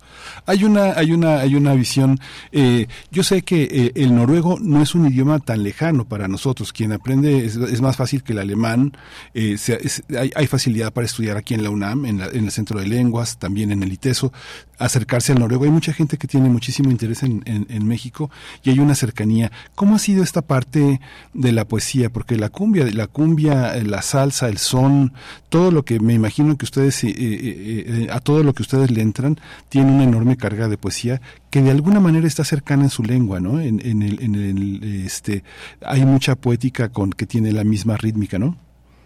Sí, sí, es la verdad, claro uh -huh. que. Sí. No, bueno, y, y cuando, cuando hacemos las letras es, es muy en el momento. Eh, bueno, eh, escribimos algo y, grabamos. Es muy, es, es un sentimiento y, todo en el momento. Es muy importante para nosotros que, que, el proceso es muy rápido y es muy importante para nosotros, que, que es, un, es un poquito de, improvisación, pero con, bueno, con, sentimiento, por supuesto. Es, es, es difícil algunas veces escribir letras que que, son sencillas, pero también tienen ese sentimiento. ¿Me entiendes? Sí, sí, sí, sí, Bueno, y este, este, es un tema de, de una canción de amor, por supuesto. Sí. ¿Y van a estar en México, Tomás? Eh, nunca he estado en México. No. Muy raro. En toda Latinoamérica, pero nunca en México. Te vas a volver loco con la cumbia que hay aquí. Hay cumbia en todas partes hasta abajo sí, de verdad hay una hay una cumbia poderosísima en todas partes están los grupos que llaman grupos este que animan fiestas ahí tenemos músicos verdaderamente excepcionales que tocan unas cumbias súper sabrosas no ¿cuándo, vienen a México? Bueno, tenemos algunas fechas, pero no no estoy seguro ahora cuando cuando cuando vamos, pero bueno, queremos ir, queremos ir muchísimo y tocar en vivo, por supuesto, con el grupo. ¿Dónde los podemos seguir? ¿Cómo, ¿Cómo nos acercamos a Cumbia Connection? ¿A través de qué redes? ¿Qué, qué, qué nos recomiendas?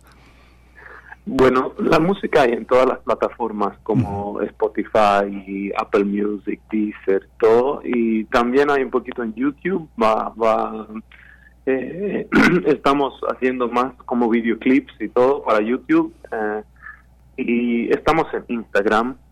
También estamos en Facebook, eh, creo, eh, pero Instagram es, creo que usamos más. Sí. Pues qué bueno conversar, conversar en este espacio, en Radio UNAM, en este espacio universitario, donde mucha comunidad universitaria tiene una enorme curiosidad porque las fronteras se diluyan, porque se estrechen los lazos y que, y qué bueno que se hagan con música, como se dice, en todas partes se cuecen se cuecen cumbias, ¿no? Así que es, es, es, un dicho que en México decimos, en todas partes se cuecen habas, pero aquí se cuecen cumbias. Vamos a escuchar, para cerrar esta conversación, El Destino, y con esa nos despedimos, lo seguimos, estimado Tomás, muchas gracias por esta conversación. Tomás Evi, músico, cantante, productor, compositor, percusionista e integrante del dúo sueco Cumbia Connection. Muchas gracias, Tomás. Muchísimas gracias, muchísimas gracias. Vamos al destino.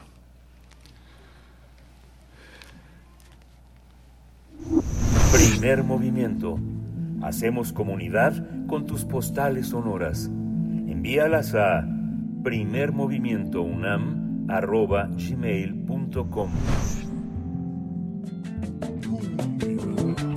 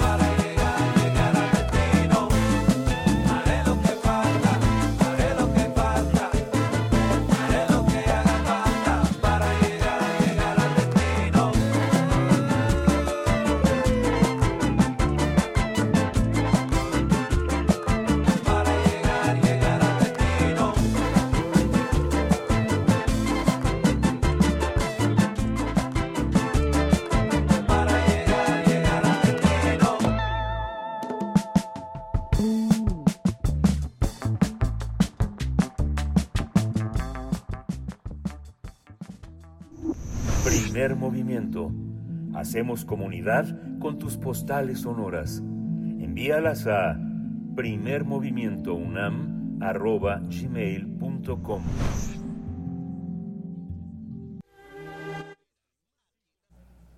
Regresamos aquí, eh, escuchar, escuchar a estos eh, suecos, pues es fascinante. Estocolmo es una gran ciudad y nada más y nada menos que tienen atrás a Strindberg, a Bergman, a eh, toda una cultura que circula por allá, el Astrid Lindgren, Perolo Boinquist, eh, toda una, toda una Gustav eh, Blankist, eh, Lars Gustafsson, Henning Mankell, una serie de la, la propia Sarah Strindberg, también una novelista importante, y que se asomen a nuestra cultura, pues es algo, es algo fascinante. Eh, eh, Cumbia Connection con este dúo muy, muy interesante. Vamos a, vamos a concluir con las complacencias musicales, que no se queden fuera en este, en este viernes.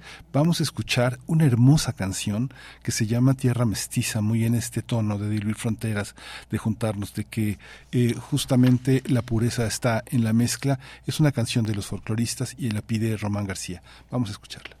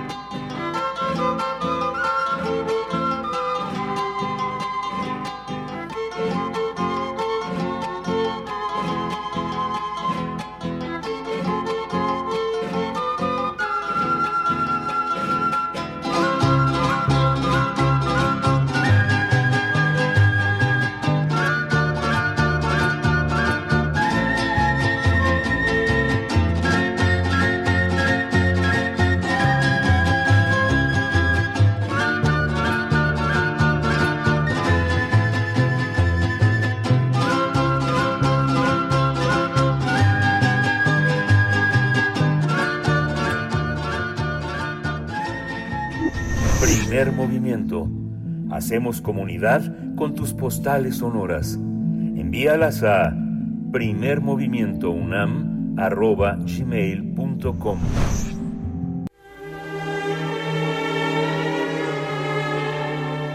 Teatro, teatro, teatro. Corre el telón y disfruta de la función.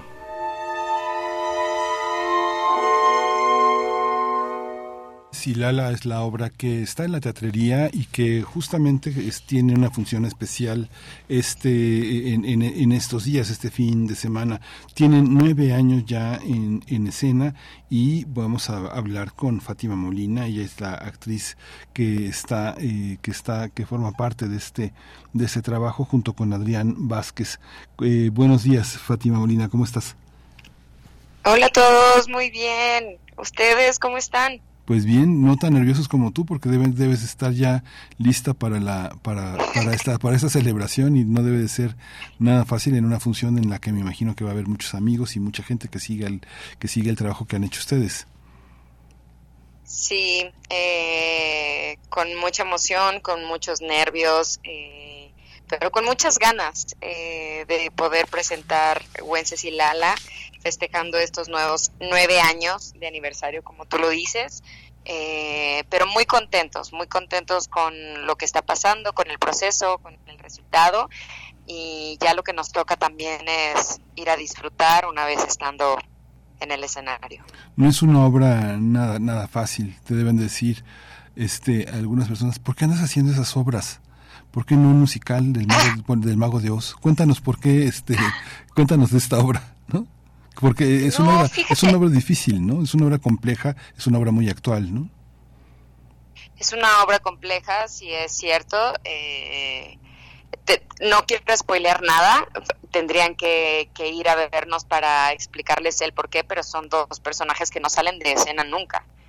Eh, pero que te llevan a lugares inimaginables narrando las historias que te van contando.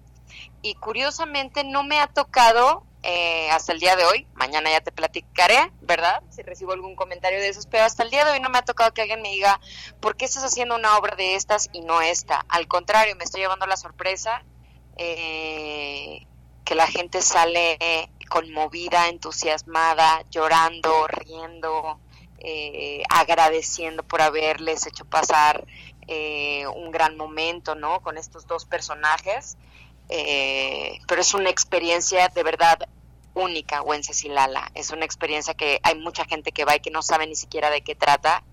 Y las caras al salir, las hermosas palabras y todo tiene que ver con la vivencia de estos personajes y cómo conectan, ¿no? Con el público. Es una obra que si bien son dos personajes que cuentan su historia, toda la obra están eh, interactuando con el público y también creo que es parte de la magia de Wencesilala, ¿no? Que el público se siente todo el tiempo muy integrado. dicen que toda historia es una es una historia de amor y a casi todas las historias de amor, al menos en una buena parte del horizonte cultural en el que vivimos quieren meterlas en el matrimonio, aunque ya cada vez menos gente quiere quiere casarse, porque las fronteras parece que del amor son muy líquidas, ¿no? son muy muy flexibles, muy sutiles. ¿Esto es una historia de amor, eh, Fátima? Sí, verdaderamente hay una historia de amor que se cuenta, pero más que el amor eh, de pareja, creo que es el amor a la vida el amor, el mensaje más grande de Wences y Lala, y espero no estar spoilando nada, creo que es los que estamos aquí en la vida, aprovechemos porque mañana no sabemos. Creo que es honrar nuestro día a día, aceptar lo que nos pase y continuar, porque estos personajes, esto es lo que hacen todo el tiempo, demostrarte cómo a pesar de las adversidades, ellos están echados para adelante con una seguridad, eh, sin sentir vergüenza de nada, de, lo que ellos son. Eh, y cómo se mueven ante el mundo y me parece una de las cosas más entrañables de, esta puesta en escena. Ya sabrán a lo que me refiero. Eh, sí, aparentemente es, parecería que solo es una historia de amor entre dos personajes, pero creo que va mucho más allá de eso. Sí ya mucha gente ya no cree en eso de que les políen las cosas, ¿no? Ya, ya como, como ya vivimos en un mundo de adultos, ya este, los niños repiten 50 veces la misma canción, vemos cinco veces la misma película, ya, ya la, la idea de un final que la gente se entera ya no, ya, ya no es así. ¿Por qué, ¿Por qué tendríamos que verla, Fátima? ¿Por qué tendríamos que ver esta obra? ¿Por qué arriesgarnos a invertir un fin de semana en, en acercarnos al teatro de esta manera? Mira, es una apuesta teatral muy diferente. Si bien lleva nueve años, yo no puedo creer cómo Lala sigue conectando con el mundo actual y con la gente, porque pareciera que los temas que trata son parece que no tienen fecha de caducidad en el mundo en el que vivimos y yo creo que en gran parte con eso la gente va a entender cuando lo vea. Es una obra en la que vas a reír, en la que vas a llorar, en la que te vas a enternecer, en la que vas a sentir mucha empatía y vas a pasar por muchos por muchos sentimientos durante esta hora 40 que, que estés viendo eh, esta obra.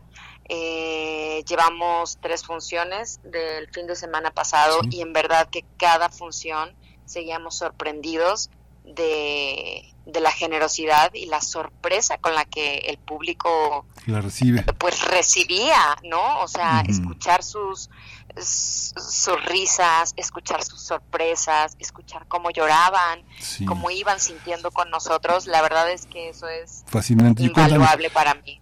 Ya se nos va el tiempo, que, sí, pero no queremos que se nos vaya sin que nos digas a qué hora y dónde.